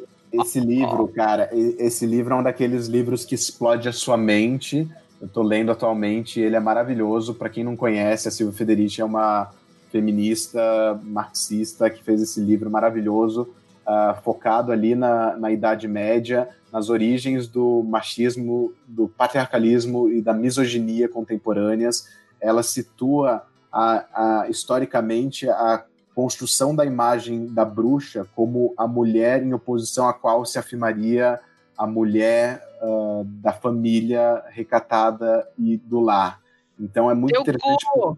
É, é- é- é fantástico e, ele, e ele coloca, ela coloca então historicamente a caça às bruxas como uma forma de perseguição à liberdade da mulher e como isso está na raiz da sociedade moderna capitalista, ou seja, como está na raiz da, da sociedade em que a gente vive é, esse machismo e misoginia. Esse livro está assim, mudando minha vida e no segundo semestre a gente vai publicar pela Boitempo em parceria com o Elefante, aí coedição, Ai, a continuação desse livro. chama Ai, meu Deus! Sim, exato. Qual é a continuação? Fala pra mim que eu já vou catar aqui. Chama- Em inglês ele chama Witches, Witch Hunting and Women, ou seja, mulher, é, bruxas, caças bruxas e as mulheres. Porque no Caliban e a Bruxa, italiano. a Silvia a Federici acaba não desenvolvendo tanto a questão específica da caça às bruxas. O interessante que ela coloca é que historicamente ela vai mostrar como é, esse momento de caça às bruxas tem a ver com a acumulação primitiva do capital, ou seja, com as condições de formação do capital e que isso ah, e que esse movimento de caça às bruxas se repete em, em momentos históricos dentro do capitalismo em que ah, é preciso reorganizar a acumulação primitiva do capital, ou seja, como a gente tem atualmente ah, momentos de aumento de violência contra a mulher, de perseguição à liberdade sexual, algo que talvez quem estiver ouvindo está um pouco familiarizado, como isso tem uma raiz histórica ah, e como isso está na base da sociedade em que a gente está vivendo. Então, tá aí uma sugestão que mudou a vida. Outra sugestão que eu vou fazer é um livro chamado Ensinando a Transgredir, da Bell Hooks. Ele foi publicado pela WMF Martins Fontes. A Bell Hooks é uma das feministas negras mais importantes norte-americanas. E esse livro é um livro de pedagogia. A Bell Hooks é uma continuadora, crítica e continuadora da obra do Paulo Freire. Ela foi discípula do Paulo Freire. Então, esse é um livro apaixonante que eu li no ano passado também, é, que, enfim, o título de estudo, Ensinando a Transgredir, é, tem a ver com uma ideia da, do- da, da educação ensinar é, pela transgressão, ou seja, não pelo conformismo, mas pela transgressão. É um livro também que eu recomendo muito e, e é aquele, é aquele caso que as pessoas que aceitam a recomendação e leem ah, não costumam não amar. É, outro livro que eu vou sugerir é o Ódio como Política, a Reinvenção das Direitas no Brasil. Esse, Esse publicado pela. Boitempo é, organizado pela Esther Solano, é uma coletânea sobre a reinvenção das direitas no Brasil. A gente lançou durante as eleições no ano passado, a gente fez uma ação durante o segundo turno, que ele estava de graça em e-book, teve um foi um caso assim histórico ah, no mercado editorial brasileiro, teve muitos downloads, uma grande repercussão, o pessoal da Podosfera ajudou bastante também, beijo Podosfera Antifascista. É e um agora livro... tá 7,50. Tá 7,50 Sim, ele, não, baratinho. ele, Tá baratinho. ele é super baratinho, o livro impresso custa 15 reais, então assim, esse é um livro para entender como chegamos até aqui e ter um- uma dimensão dos desafios que a gente tem pela frente. Ele tem, ele tem textos curtinhos, super acessíveis, que vão tratar de educação, vão tratar de ah, violência contra as mulheres, vão tratar de racismo, vão tratar de quais são as bases de financiamento das direitas, sobre as direitas internacionais, sobre a relação com a crise do capital e tudo mais. Assim, é um livro interessantíssimo para a gente ler agora mais do que nunca. Não, tem, não tinha nada a ver com ler antes das eleições, porque o desafio está posto independente das eleições, independente de 2020, independente de 2022 e por aí vai. Então fica essa dica também. E por fim, vou, vou sugerir agora um, um, romance de ficção científica publicado pela Boitempo, que é do China Mieville, chama Estação Perdido. É, eu sou. Ai, gente, eu não tô conseguindo gostar dele. Oi? Eu não tô conseguindo gostar dele. Eu já fiz um esforço muito grande não tá dando, meu santo não tá batendo. Mas o Estação Perdido? Não, eu comecei o A Cidade é a Cidade.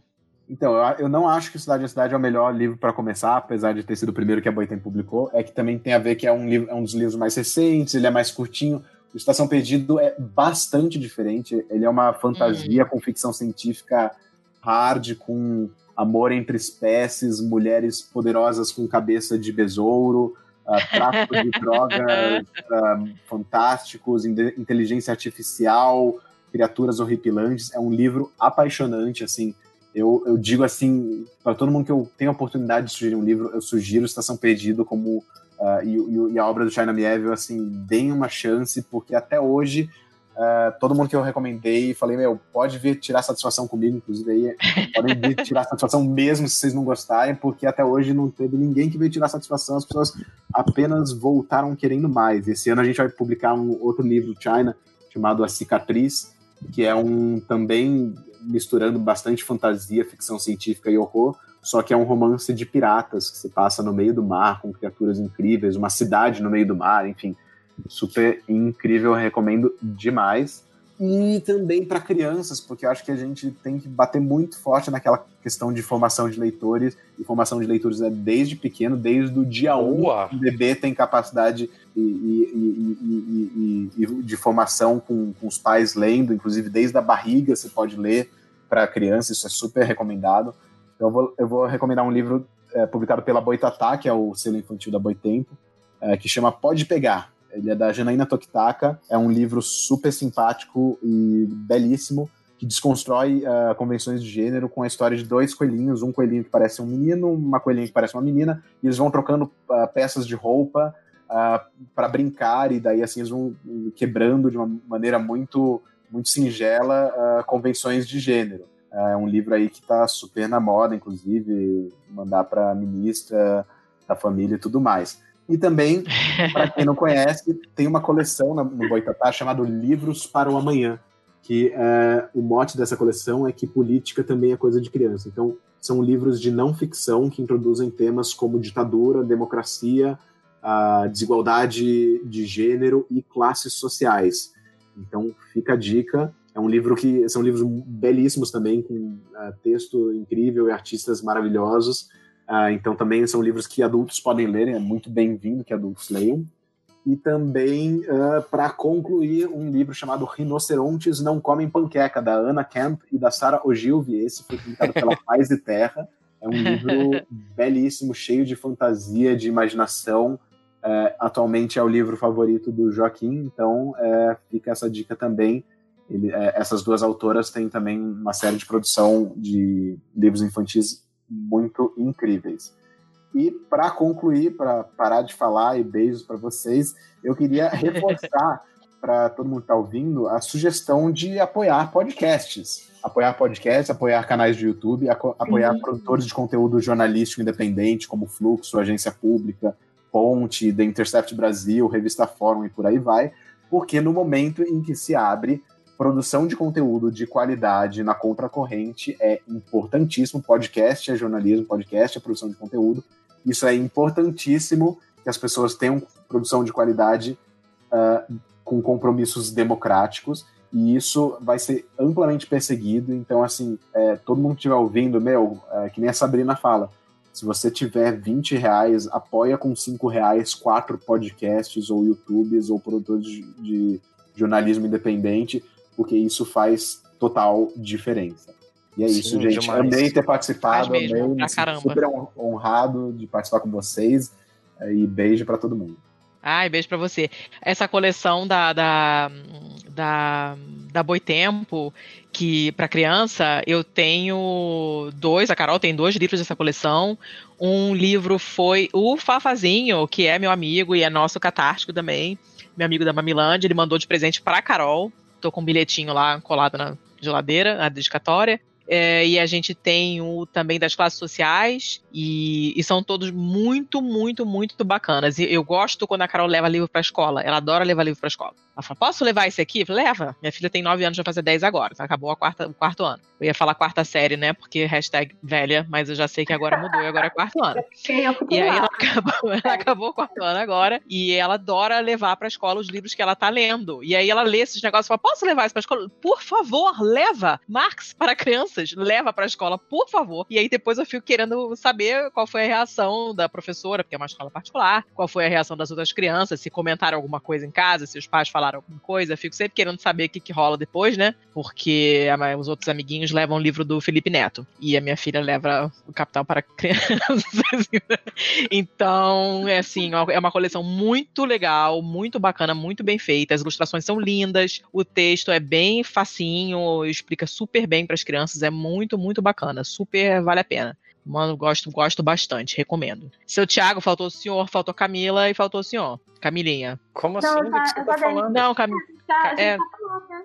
é verdade, tô ficando maluca então. Eu- Deixa eu mas- é porque eu tô mas, vendo assim, os links aqui. É que eu falei demais, daí ferrou, meu. Não, não é sou Começou eu que tô perdida. episódio. Mas vamos Sou fazer que de conta que perdida. falta eu mesmo, porque eu tô ficando triste que só eu não indiquei livros num episódio sobre mercado editorial. Então, Mas eu também não. Eu não indiquei isso. livro. Você não indicou livro? livro? Não, indiquei um filme e comida, que é, né, prioridade.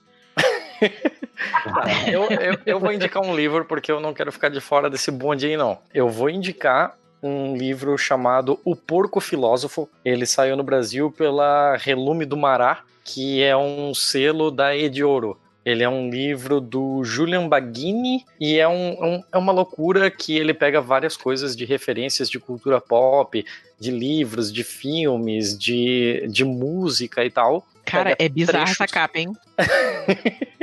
Caceta, A- que a que é capa isso? bizarra. Mas, mas, basicamente o que, que ele faz? Ele pega 100 é, trechos da cultura pop, seja da onde for, e, e translitera isso em uma história que vira uma experiência de pensamento.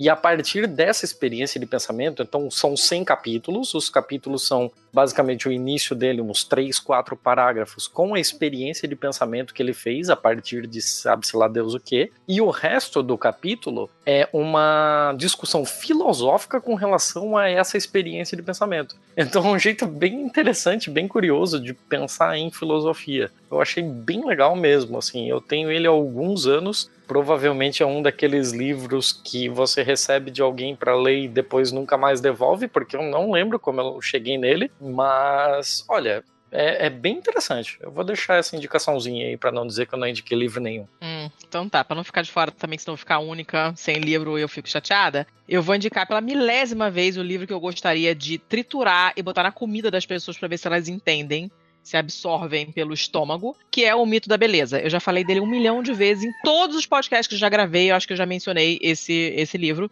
Eu tô Ele lendo porque fi- você foi muito incisiva comigo. Tipo, eu não acredito que você não leu. Então ele tá lá eu tô lendo. Tá gostando, amiga? Tô amando, mas é difícil, né, amiga? É muito É. difícil ler. É muito É, difícil. ele é puxadão. Mas é um puta de um livro e ele saiu agora com uma rede, teve uma reedição nova, ele ficou mó tempão fora de circulação, só tinha no PDF de grátis pra baixar piratamente. Mas agora ele tá com uma edição nova bonitinha, então leiam, porque eu acho que todos, todas as pessoas do mundo deveriam ler esse livro. Ele é muito abridor de cabeças, ele explode sua cabeça pra cacete, dá uma raiva do cacete também, dá muita vontade de ler outras coisas que ela escreveu, porque ela é muito foda. Então eu vou aproveitar e vou colocar ele aqui na lista pela milésima vez, pra ver se alguém, mais alguém além da Bia, lê e depois vem comentar comigo. Acabamos? Acabamos. Eu acho que agora a gente só abre uma última vez, uma aquela passada rapidinha sobre os jabás, de onde as pessoas podem encontrar os nossos convidados, e aí chega por hoje. É, Sim, vamos, vamos, vamos Tem um colocar o Kim na aqui. frente, que é pra ele poder Vai lá, ser liberado Vai rapidão. lá. É, vai Tá, lá não, pegar o único, o único jabá é que eu vou dar um curso agora ah, em abril na Casa Plana, em São Paulo, sobre ah, produção, sobre comunicação no mercado editorial, convido todo mundo que tiver algum interesse ou que conhecer alguém que possa se interessar a dar uma procurada. As inscrições começam já agora essa semana no site da Casa Plana, então espero poder ver vocês lá. Amei ter gravado com vocês uh, e beijos, pessoal. Valeu. Beijo, Ah, obrigado. Muito obrigado por tudo, Beijão. obrigado por Beijo. despender esse tempo livre. Até mais, vai lá cuidar do seu filhote. Muito obrigado mesmo. Valeu, pessoal. Beijo. Beijão. E donas desqualificadas, quem Olha, começa? Faz nosso jabá, amiga. Faz nosso jabá, bem bonito. bom, a gente está em todas as redes como As Desqualificadas no Instagram, Desqualificadas no Twitter. O nosso e-mail também é asdesqualificadas.gmail.com para quem quiser mandar amor.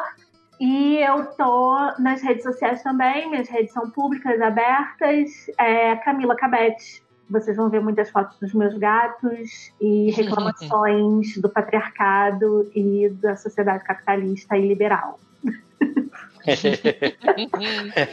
Agora todo mundo sabe por que que você tá aqui, né? Exatamente. Gente, eu sou muito fã de vocês. Muito obrigada pelo convite. Eu amei mesmo. E a gente tem que fazer o bem bolado com vocês nas desqualificadas, né? Uh, Vai ter que dar a cara a tapa também. Sim, senhores. você sabe que eu não nego, né? Oba! Ah, numa, numa futura passada em São Paulo, a gente vê isso daí já. Eba! Tá bom, gente. Obrigada. E aí, Bia? Bom, se Seu jabá tiver pessoal. Se alguém tiver interesse na, na minha vida pessoal e nas baboseiras que eu falo, além das que eu já falo no Desqualificadas, é, eu sou uma novata de Twitter, né? Então eu tô ainda aprendendo, mas eu sou tweets da Bia e no Instagram fotos da Bia underline. Então eu gosto muito de tirar fotos das estrelas e dos gatos dos outros e falar umas baboseiras aí. Então podem me seguir nas redes e escutem as Desqualificadas, escutem Mulheres Podcasters deem opinião, mandem amores, mandem reclamações, mandem sugestões de temas. Estamos aí para combater o fascismo com muita diversão e putaria. É isso aí. Muito desbunde. É, É, muito exatamente desbunde. o que eu ia falar. Ai, era gente, do desbunde foi do, tão bom. do Léo. É, Só o Esse episódio foi muito, muito bom. Amei. Gente, muito obrigado por, por despenderem de um período de folga de vocês aí para vir bater esse papo aqui. A gente sabe como é cansativo e tal. Então, um tempão gravando aqui, o tempo voou. A gente tá É. trouxendo anos, 84 anos gravando. Meus parabéns pelo trabalho de vocês no podcast. Eu ouço há uma vida já, indiquei para Letícia, indiquei para um mundo de gente já. Eu adoro o trabalho de vocês. Obrigada. Sim, eu comecei, eu comecei a ver por causa do Thiago mesmo. Muito obrigada mesmo, Thiago, de verdade, de coração. A gente gosta muito, muito mesmo do Pistolando e de vocês, pessoas físicas também. É, quero muito conhecê-los E- pessoalmente. Por E favor, né? muito, muito obrigada mesmo por indicar a gente e ajudar e tudo mais. A gente é muito, muito feliz. Acho que falo pela Camila também, como Sim, a gente andava muito num ciclo de fazer as mesmas coisas e até pelo nosso trabalho. E foi um respiro maravilhoso, assim, ter começado o nosso podcast e ter conhecido as pessoas aí, mesmo que só pela internet. E nos deixa muito, muito, muito feliz mesmo. Assim. Muito obrigada pelo convite também e pela amizade aí e por tudo que vocês fazem. Muito obrigada mesmo. Ai, suas lindas. Perfeito. Então chega. Até que enfim a gente conseguiu Chega. fechar. Caraca. Muito obrigado, Não, meu marido já pessoal. chegou, minha filha já chegou em casa falando, acabou! Eu não- Eu vou almoçar agora também, o Bruno tá me esperando. Jesus, socorro. Manda um beijo pro Léo. E curtam esse almoço.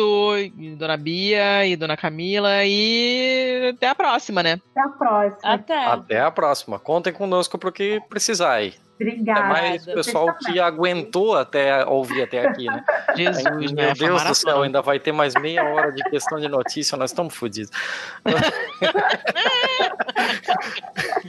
Chega, Mandou, finalizando a tá, gravação.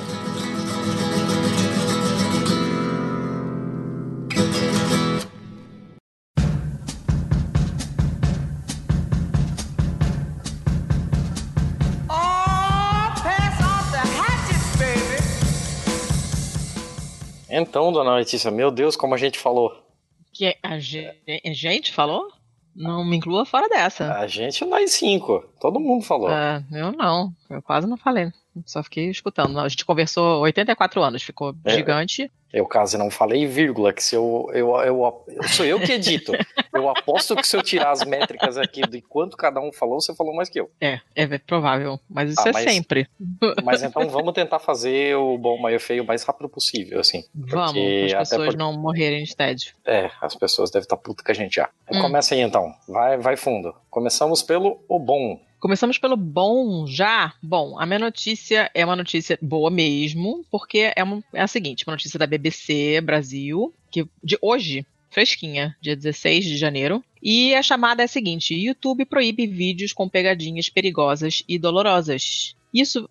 Gente, o ser humano realmente é muito idiota, né? Não sei se você. Você não deve ter visto, não. Certamente você não viu que você estava ocupado editando. Eu vi o filme Bird Box, eu tinha lido o livro, acabei vendo o filme da, da- Netflix também, que é uma, uma história que as pessoas não podem olhar, porque se elas olham, elas se matam, é isso. Então todo mundo passa o filme inteiro de olhos vendados. E aí aconteceu uma onda de desafios perigosos, porque as pessoas ficavam fazendo coisas com os olhos vendados, tipo dirigir.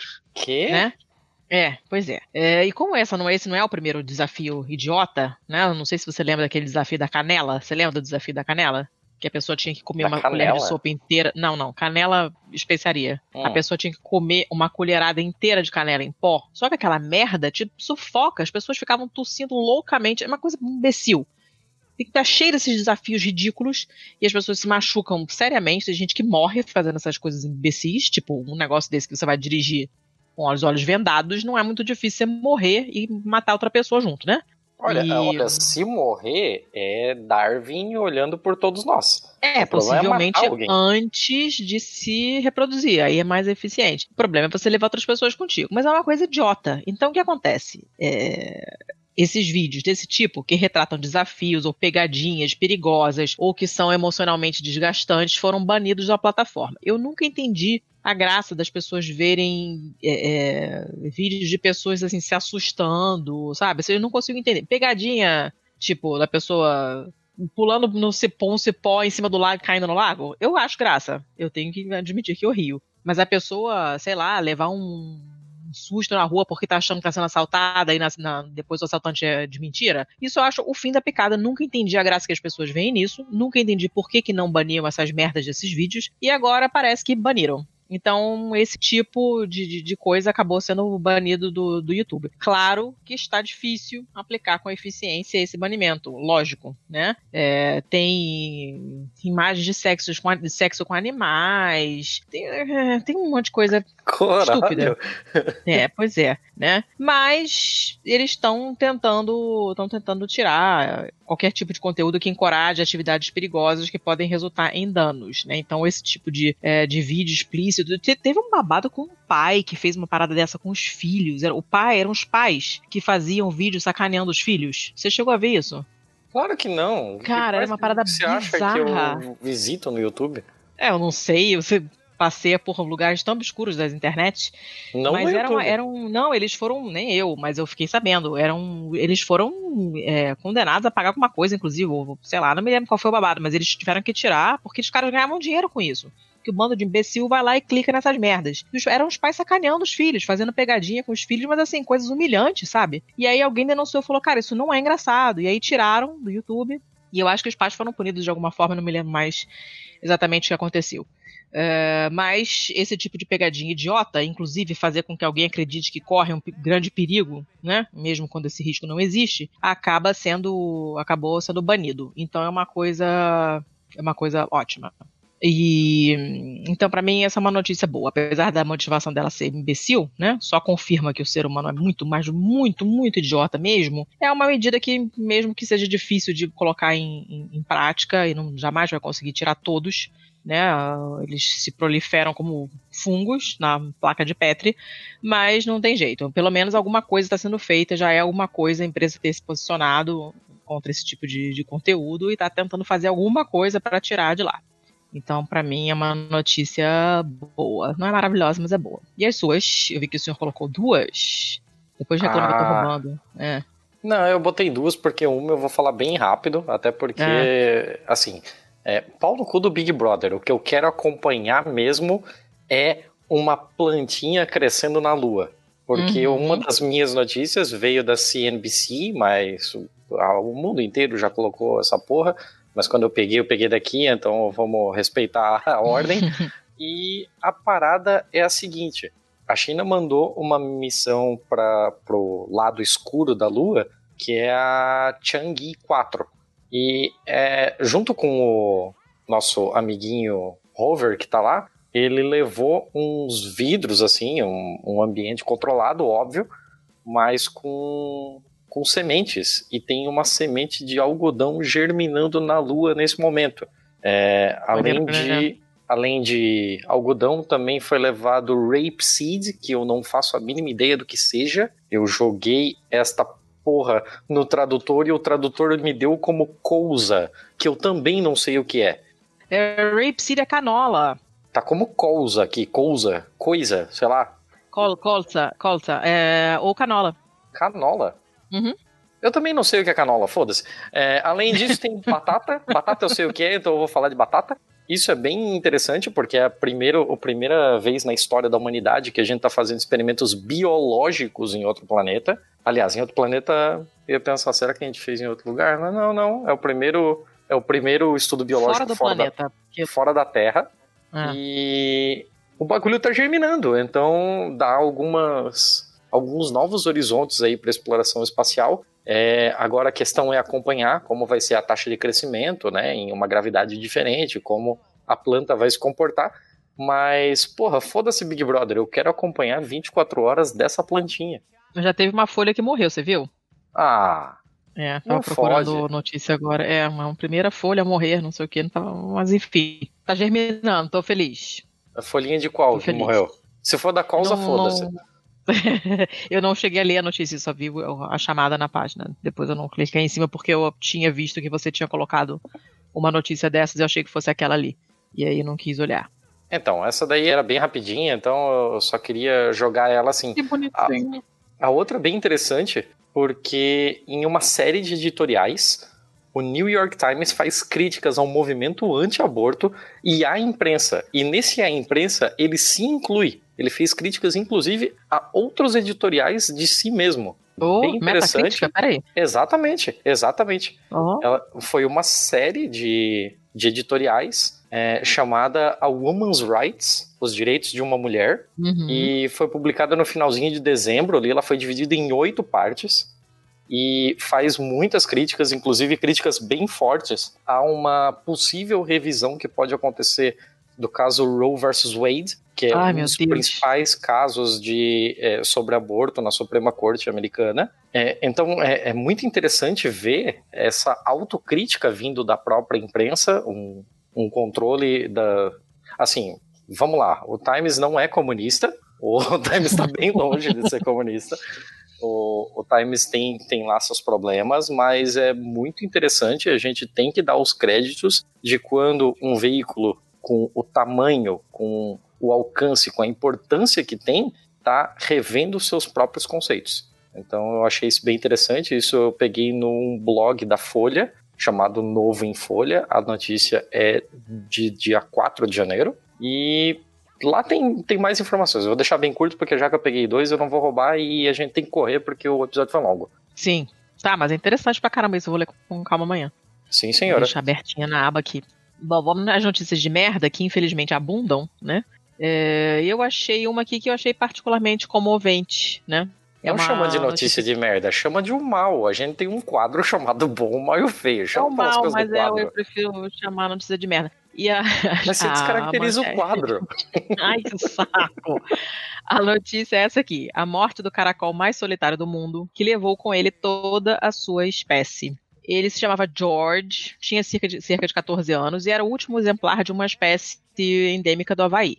Aí, por qual a tristeza dessa. Tudo, tudo dessa, dessa notícia é super triste, né? Ele tinha essa idade longa, né? Para um caracol, 14 anos a uma né, venerável idade. Era o último exemplar conhecido dessa espécie dele, né? Então, é considerado que essa espécie acabou agora, foi a primeira espécie extinta nesse ano. E é, ele tinha esse nome por causa dessa, da tartaruga, do solitário George, que era uma das tartarugas mais queridas das Ilhas Galápagos, que morreu em 2012. Não sei se vocês lembram dessa história. Né, foi notícia por bastante tempo, volta e meia ressuscitava essa história do George, estava lá sozinho na ilha, não sei mais o que, era o último exemplar, ele morreu em 2012 e esse caracol tinha sido é, batizado com esse nome em homenagem ao, ao, ao solitário George, né? E eles cara, representam grupos inteiros de gêneros ou famílias de animais que a gente fez o favor de dizimar ou direto ou indiretamente, né? Os caracóis eram super abundantes no Havaí, tinha uma caralhada de espécies, mais de 750 espécies de caracóis terrestres na ilha, e estima-se que mais de 90% dessa diversidade foi perdida. Olha que coisa interessante. Cacete, Né? hein? Pois é. E assim, tipo, eles têm umas conchas super bonitas, então fazem parte do folclore do Havaí, tem um monte de história e musiquinha e não sei o que. E aí você vai ficar cantando a musiquinha do caracol e daqui a pouco não tem caracol nenhum, ninguém sabe por que, que tem a musiquinha, porque nunca ninguém viu caracol. É, é triste, né? É bastante triste. Até porque eles se alimentavam, esses- caracóis, né? Se alimentavam de fungos que cresciam nas árvores, então ajudavam a evitar doenças na flora do Havaí. A gente sabe que tudo em ilha é extremamente complicado, né? Os, os, é, mi- microbiomas ali, não não exatamente microbiomas, mas aquele micro-universinho ali, né? Tem um, um equilíbrio muito delicado, porque tem, não tem lugar para a coisa se expandir, então as coisas arrumam um certo equilíbrio e ficam ali. Qualquer coisa que você mexer sai desse equilíbrio e fode a bagaça toda. Então, Esse negócio de equilíbrio, esse negócio de equilíbrio de, de espécies em ilhas, onde é um ambiente muito controlado e muito sensível, eu lembro de uma história que foi em uma das ilhas Galápagos, que acabaram deixando quatro cabras lá. E deu mó treta, assim, porque as cabras se reproduziram feito filhas da puta. E do nada tinha um exército de 300 cabras. E quando eu digo um exército, eu digo porque o Estado teve de mandar o exército abater cabras de helicóptero para acabar com esta praga. Essa é uma Caceta. história bem interessante. Se eu achar algum link, eu coloco aqui na pauta também. Tem uma parada de castor na Argentina também, que era um negócio desse. A pessoa levou castor do Canadá pra Argentina, super achando que iam monetizar em cima do castor, porque iam vender a pele do castor, não sei o que das quantas. Só que chegou lá, o castor não tem predador, então também se reproduziu igual um filho da puta. E como a alimentação era completamente diferente, o pelo era uma merda, não dava pra usar. E aí rolou uma infestação de castor. E aí o governo começou a pagar para as pessoas, matem castor e tragam pa- castor para mim morto, pelo amor de Deus, vão acabar com essa porra dessa praga. Mas parece que não foi rápido o suficiente e até hoje tem castor lá enchendo o saco. Não é pra represar, enfim, cagando o Paranauê todo. A gente só faz merda, né? Te contar, hein? Ô, espéciezinha fodida. Enfim, cadê a sua notícia, Mar, o seu mal? Qual é? Desculpa aí, eu me distraí aqui, mas eu achei uma not... eu achei um artigo da Nature falando sobre o- as cabras de Galápagos aqui. E é Hum. Ah, realmente quero isso mesmo, era na ilha de Santiago. Eu coloco na pauta depois. Ah, isso eu não tinha ouvido, não. Gostei. É, outra notícia que eu separei aqui pra ti também, que não tá na pauta ainda, mas eu vou colocar, é uma do site O Tempo. E a, a chamada é Sálvia é cada vez mais usada por seu efeito alucinógeno. Mas, gente, que isso? Sim, é isso aí. Em alguns estados do, a- americanos, a erva só é permitida para maiores. Que? Mas, Sim. gente, que loucura. Tá, mas essa não é a minha notícia merda. Vamos pra minha notícia merda, porque a minha notícia merda eu continuo naquela minha cruzada de tentar conscientizar as pessoas a um uso responsável das redes sociais. E com isso eu quero dizer pau no cu do Facebook. É, Hum. Porque há uma organização chamada Privacy International, como o nome já dá a entender, ela é específica para questões de privacidade.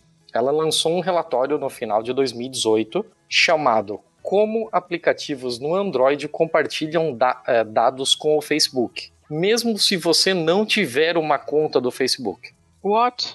Sim, é isso mesmo. Eles fizeram uma varredura em uma série de aplicativos disponíveis na Play Store, ou seja, aplicativos oficiais, não foi baixado do, do, do site do Zequinha, estava tudo lá na Google Play Store, completinho e tal. E o artigo não é muito longo, porque é só uma é só uma, um comunicado sobre a questão que, que foi proposta e tal, uma mas é, no, no link que eu coloquei tem um link para quem quiser o documento completo. Eu só vou dar algumas pinceladas assim para as pessoas saberem do que, que se trata. Dos aplicativos testados, 61% dos, do- dos apps transferiram dados para o Facebook no momento que o usuário abriu o app. Caraca.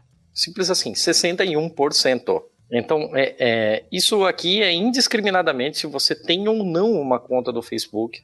Já teve várias tretas com relação a aplicativos de previsão do tempo. Esses são alguns dos mais complicados. Vários deles já foram banidos, inclusive, da Play Store, justamente por exploração de mais dados do que ele deveria ter acesso. São questões bastante sensíveis. A questão ali do. Deixa eu tentar explicar de um jeito meio simplão assim. O Facebook disponibiliza para desenvolvedores de software um negócio chamado SDK, que é o Software Development Kit. É um kit de de desenvolvimento de software que facilita algumas é, comunicações entre o aplicativo que essa pessoa está desenvolvendo e o Facebook. O Facebook faz isso por interesse próprio, porque quanto mais fácil for uma pessoa integrar o seu aplicativo com o Facebook, mais dados o Facebook vai poder angariar a partir do seu, do seu aplicativo. Na, no fim das contas, você acaba fazendo um jogo sujo para eles. E tem muita gente se interessando bastante por isso, porque você pode fazer um aplicativo funcional, você pode fazer um aplicativo que realmente está fazendo, está trazendo algum benefício para a pessoa que baixou, mas que lá por trás ele está fornecendo dados bastante sensíveis para uma empresa que você sequer tinha, tinha alguma consciência de que isso poderia acontecer. Eu, eu continuo aqui na minha, na minha posição de que hoje o Facebook é a empresa mais mau caráter da tecnologia. Tem gente que vai dizer que Uhum. são algumas chinesas que fazem espionagem industrial. Tem gente que vai dizer que é a Apple porque ela é comunista. Mas é, é, eu deixo aqui o, o meu alerta com relação ao Facebook. E para quem quiser mais informações do, do que eu tô passando aqui, até porque eu sou um imbecil falando sobre isso, e tem gente muito mais capacitada, eu deixo a indicação do podcast Segurança Legal. Lá eles, eles sempre vão muito mais a fundo em questões técnicas, em questões de riscos, é, em questões legais sobre esse tipo de coisa. Ah, tá bom, né? Dá aquele sustinho maneiro, mas tudo bem. É pra Né? ficar assustado mesmo, né? É. A, a ideia é essa mesmo, tem, que- É, tem tô- que estar em estado de alerta. No mínimo, você tem que ter consciência do que você está fazendo. Tá bom. Ai, meu Deus. Então tá. Então uma pra notícia feia, né? Depois desse, esse- essa onda de amor. Vamos para as notícias feias. Eu tenho duas. Uma é uma notícia do The Guardian, mas saiu em jornal brasileiro também. Eu só achei essa reportagem melhor. E é um caso que foi, foi comentado bastante nos meus grupos, assim, né?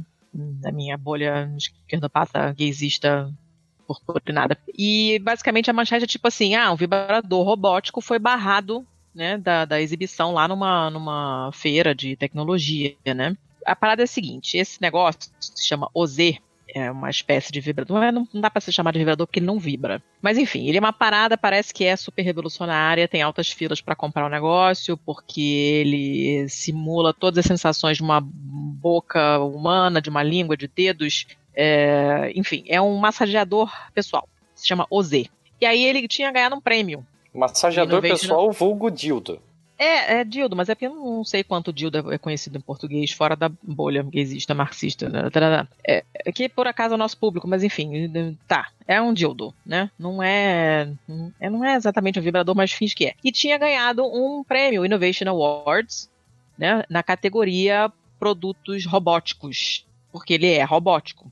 Tá? Aqui o artigo explica como é que toda a parada funciona, para explicar por que, que ele é robótico e ele é robótico mesmo. Um negócio diferente, né? Só que aí o prêmio foi revogado, do nada. E eles também não seriam mais, não teriam mais a permissão para mostrar esse produto na feira, na CES. E cara, por quê, né? E tipo, a equipe é toda feminina, né? O pessoal que desenvolveu a parada é tudo mulher, taranã, taranã. Aí todo mundo ficou putaço, né? Porque a, é, a, a Consumer Technology Association, que é a organização que está por trás dessa, dessa, desse congresso, desse evento, achou que não, tem que todas as coisas que são consideradas imorais, obscenas, indecentes, profanas ou não de acordo com a imagem da CTA serão desqualificados. E aí tiraram o prêmio. Aí as mulheres ficaram, cara, não tem nada de imoral, nem de obsceno, nem de indecente, nem de profano nisso. O que que é? Mulher não pode transar no- com o dildo, não pode ter prazer. Não pode gozar com vibrador, tá proibido. Tem robô sexual, mulher, pra cacete. Isso nunca foi um problema. Mas aí o dildo robótico é um problema. Não, e, e eu também tinha separado uma notícia sobre a CES e é só, ela só evidencia mais ainda a hipocrisia que foi tomada nesse caso. Porque eu não sei se você tomou conhecimento de um outro dispositivo chamado é, de uma empresa chamada Mystery Vibe e o Uhum. nome dele é Tenuto. Uhum. E o que que é esta merda? Ele é um massageador, ele, ele, ele basicamente é vestido de uma forma que estimula o pênis, o saco e a região anal ao mesmo tempo. Por que que este filho da puta aqui pode aparecer na CES e o outro não? Pois é, né? Assim, ó, nada contra quem fez o Tenuto, porque, porra, é- eu acho muito válido, eu acho que tem mais é que fazer mais essa porra aqui, eu acho mais é que a galera tem mesmo é que gozar, é gozo contra o bozo, mas, é, então, tipo, não é nada contra o Tenuto, é contra a organização que se presta um papelão de permitir que um vibrador pro saco pode, um vibrador pro, pro clitóris não. É isso mesmo? Porra, que merda é essa? É, isso aí. Aí eles, dão, eles, eles falam que no, no ano passado eles tiveram um- um- uma boneca mesmo, né, para homens, que foi lançada lá na, no, no evento, né, e, e- tem várias companhias que, que apresentam pornô em realidade virtual, e isso aí tá tranquilo. Os, os homens estão lá assistindo pornografia enquanto tem pessoas passando, porque não é uma feira de produtos sexuais, nem de pornografia, é uma feira de, de tecnologia de inovação. Então as pessoas estão lá vendo, sei lá, o liquidificador que canta pra você enquanto bate o seu, suco verde de manhã e tem outro cara vendo pornô na realidade virtual do stand do lado. E tá beleza. Só que por que, que o homem pode ficar vendo pornografia, é, experimentando, né, tocando lá, cutucando a boneca, tal, né, e, e- e chega na hora de fazer um, um produto desse, que aparentemente é bem revolucionário, pelo se você for ver como ele funciona, e aí não pode. Não, Não é, pode não- fazer não propaganda, menor não pode apresentar e ainda perder o prêmio, cara. Puta que pariu, né? Então, tipo, eu escolhi como notícia feia, porque é um produto muito maneiro, inclusive quero. É, mas fizeram essa cagada toda, né? Não, fizeram, Então- fizeram uma cagada foda. E, Foi, assim, ó, foi, tá tudo parabéns pro criticado. Tenuto, inclusive, porque ele estimula também o ânus. Então, então vai, ser, vai ser interessante aí. Vai ter muita gente aí com a masculinidade ferida. Vai ser, É. vai ser legal ver isso aí. Também gosto dessas, dessas coisas. Bom, essa é uma, e a outra também Você é sabe meio- que essa foi a pior frase que você podia falar, né?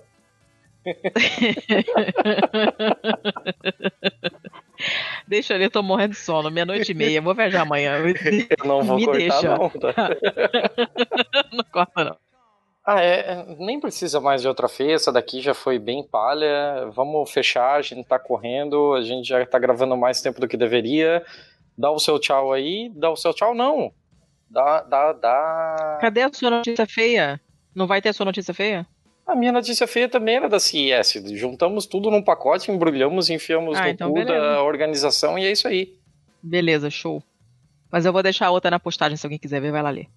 Esse, dessa vez eu vou fazer diferente. Dessa vez Fala. eu vou fazer um Mulheres Podcasters.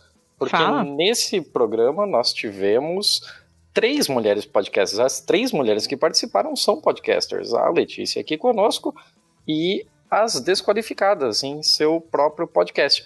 Então não deixe de apoiar a iniciativa Mulheres Podcasters. Ela foi desenvolvida para divulgar o trabalho de mulheres na mídia e para mostrar que sempre tiveram mulheres na, na comunidade Podcast Brasil, só que tem gente que insiste em não ver essa realidade. O pessoal do Olhares fez uma postagem essa semana no Twitter em que conseguiram reunir 100 mulheres podcasters. Então qual a sua desculpa? Não tem, né? Não, é isso aí, apoia aí, você vai lá no, vai lá no Twitter, procura pela hashtag Mulheres Podcasters, você vai conhecer uma cacetada de gente muito legal e também pessoas extremamente competentes, assim. Ninguém tá passando a mão na cabeça de ninguém pra, porra, será que falta uma mulher aqui? Não é por ser mulher, é porque elas são foda. Isso aí, terminou muito bem terminado.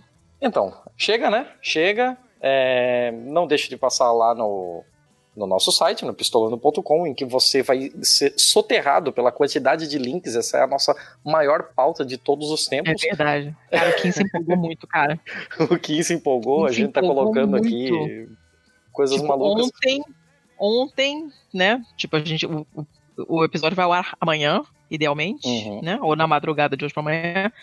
E ele ontem tava colocando, enfiando coisa na pauta. Ele acha que eu vou mexer mais um pouquinho, botar mais uns negocinhos lá. Tá gigante, negócio enorme. Adoramos, manda mais que tá pouco. É, tá tudo lá no site. Quem quiser falar com a gente no Twitter, vocês já sabem, arroba pistolandopod. No Instagram também está como arroba pistolandopod. E é isso. Não, coisa? não, é só Não. isso. Tem o e-mail, contato, arroba pistolando.com. Pistolando.com. Você não vai me ouvir, mas você sabe que eu estou lá. Eu estou editando os episódios do Vira Casacas em 2019. Se você achar um problema lá, a culpa é minha. E você também pode nos ajudar, não só compartilhando esse episódio, mas se você tem a possibilidade e o privilégio de poder contribuir com cinco reais para que a gente mantenha as engrenagens do sistema funcionando, nós agradecemos de coração, inclusive colocaremos você em um grupo do Telegram em que as pessoas estão sempre um passo à frente. Elas são informadas sobre as nossas pautas, elas podem acompanhar ao vivo as nossas gravações, elas podem inclusive xingar uns aos outros e alguns até sabem onde eu moro. É. então eu acho que a gente termina por aqui. Chega, estamos gravando demais já. Chega, deixa eu dormir. Ainda bem que é quinzenal. Desculpa o tamanho aí, pessoal. Tchau. Tchau, tchau, tchau.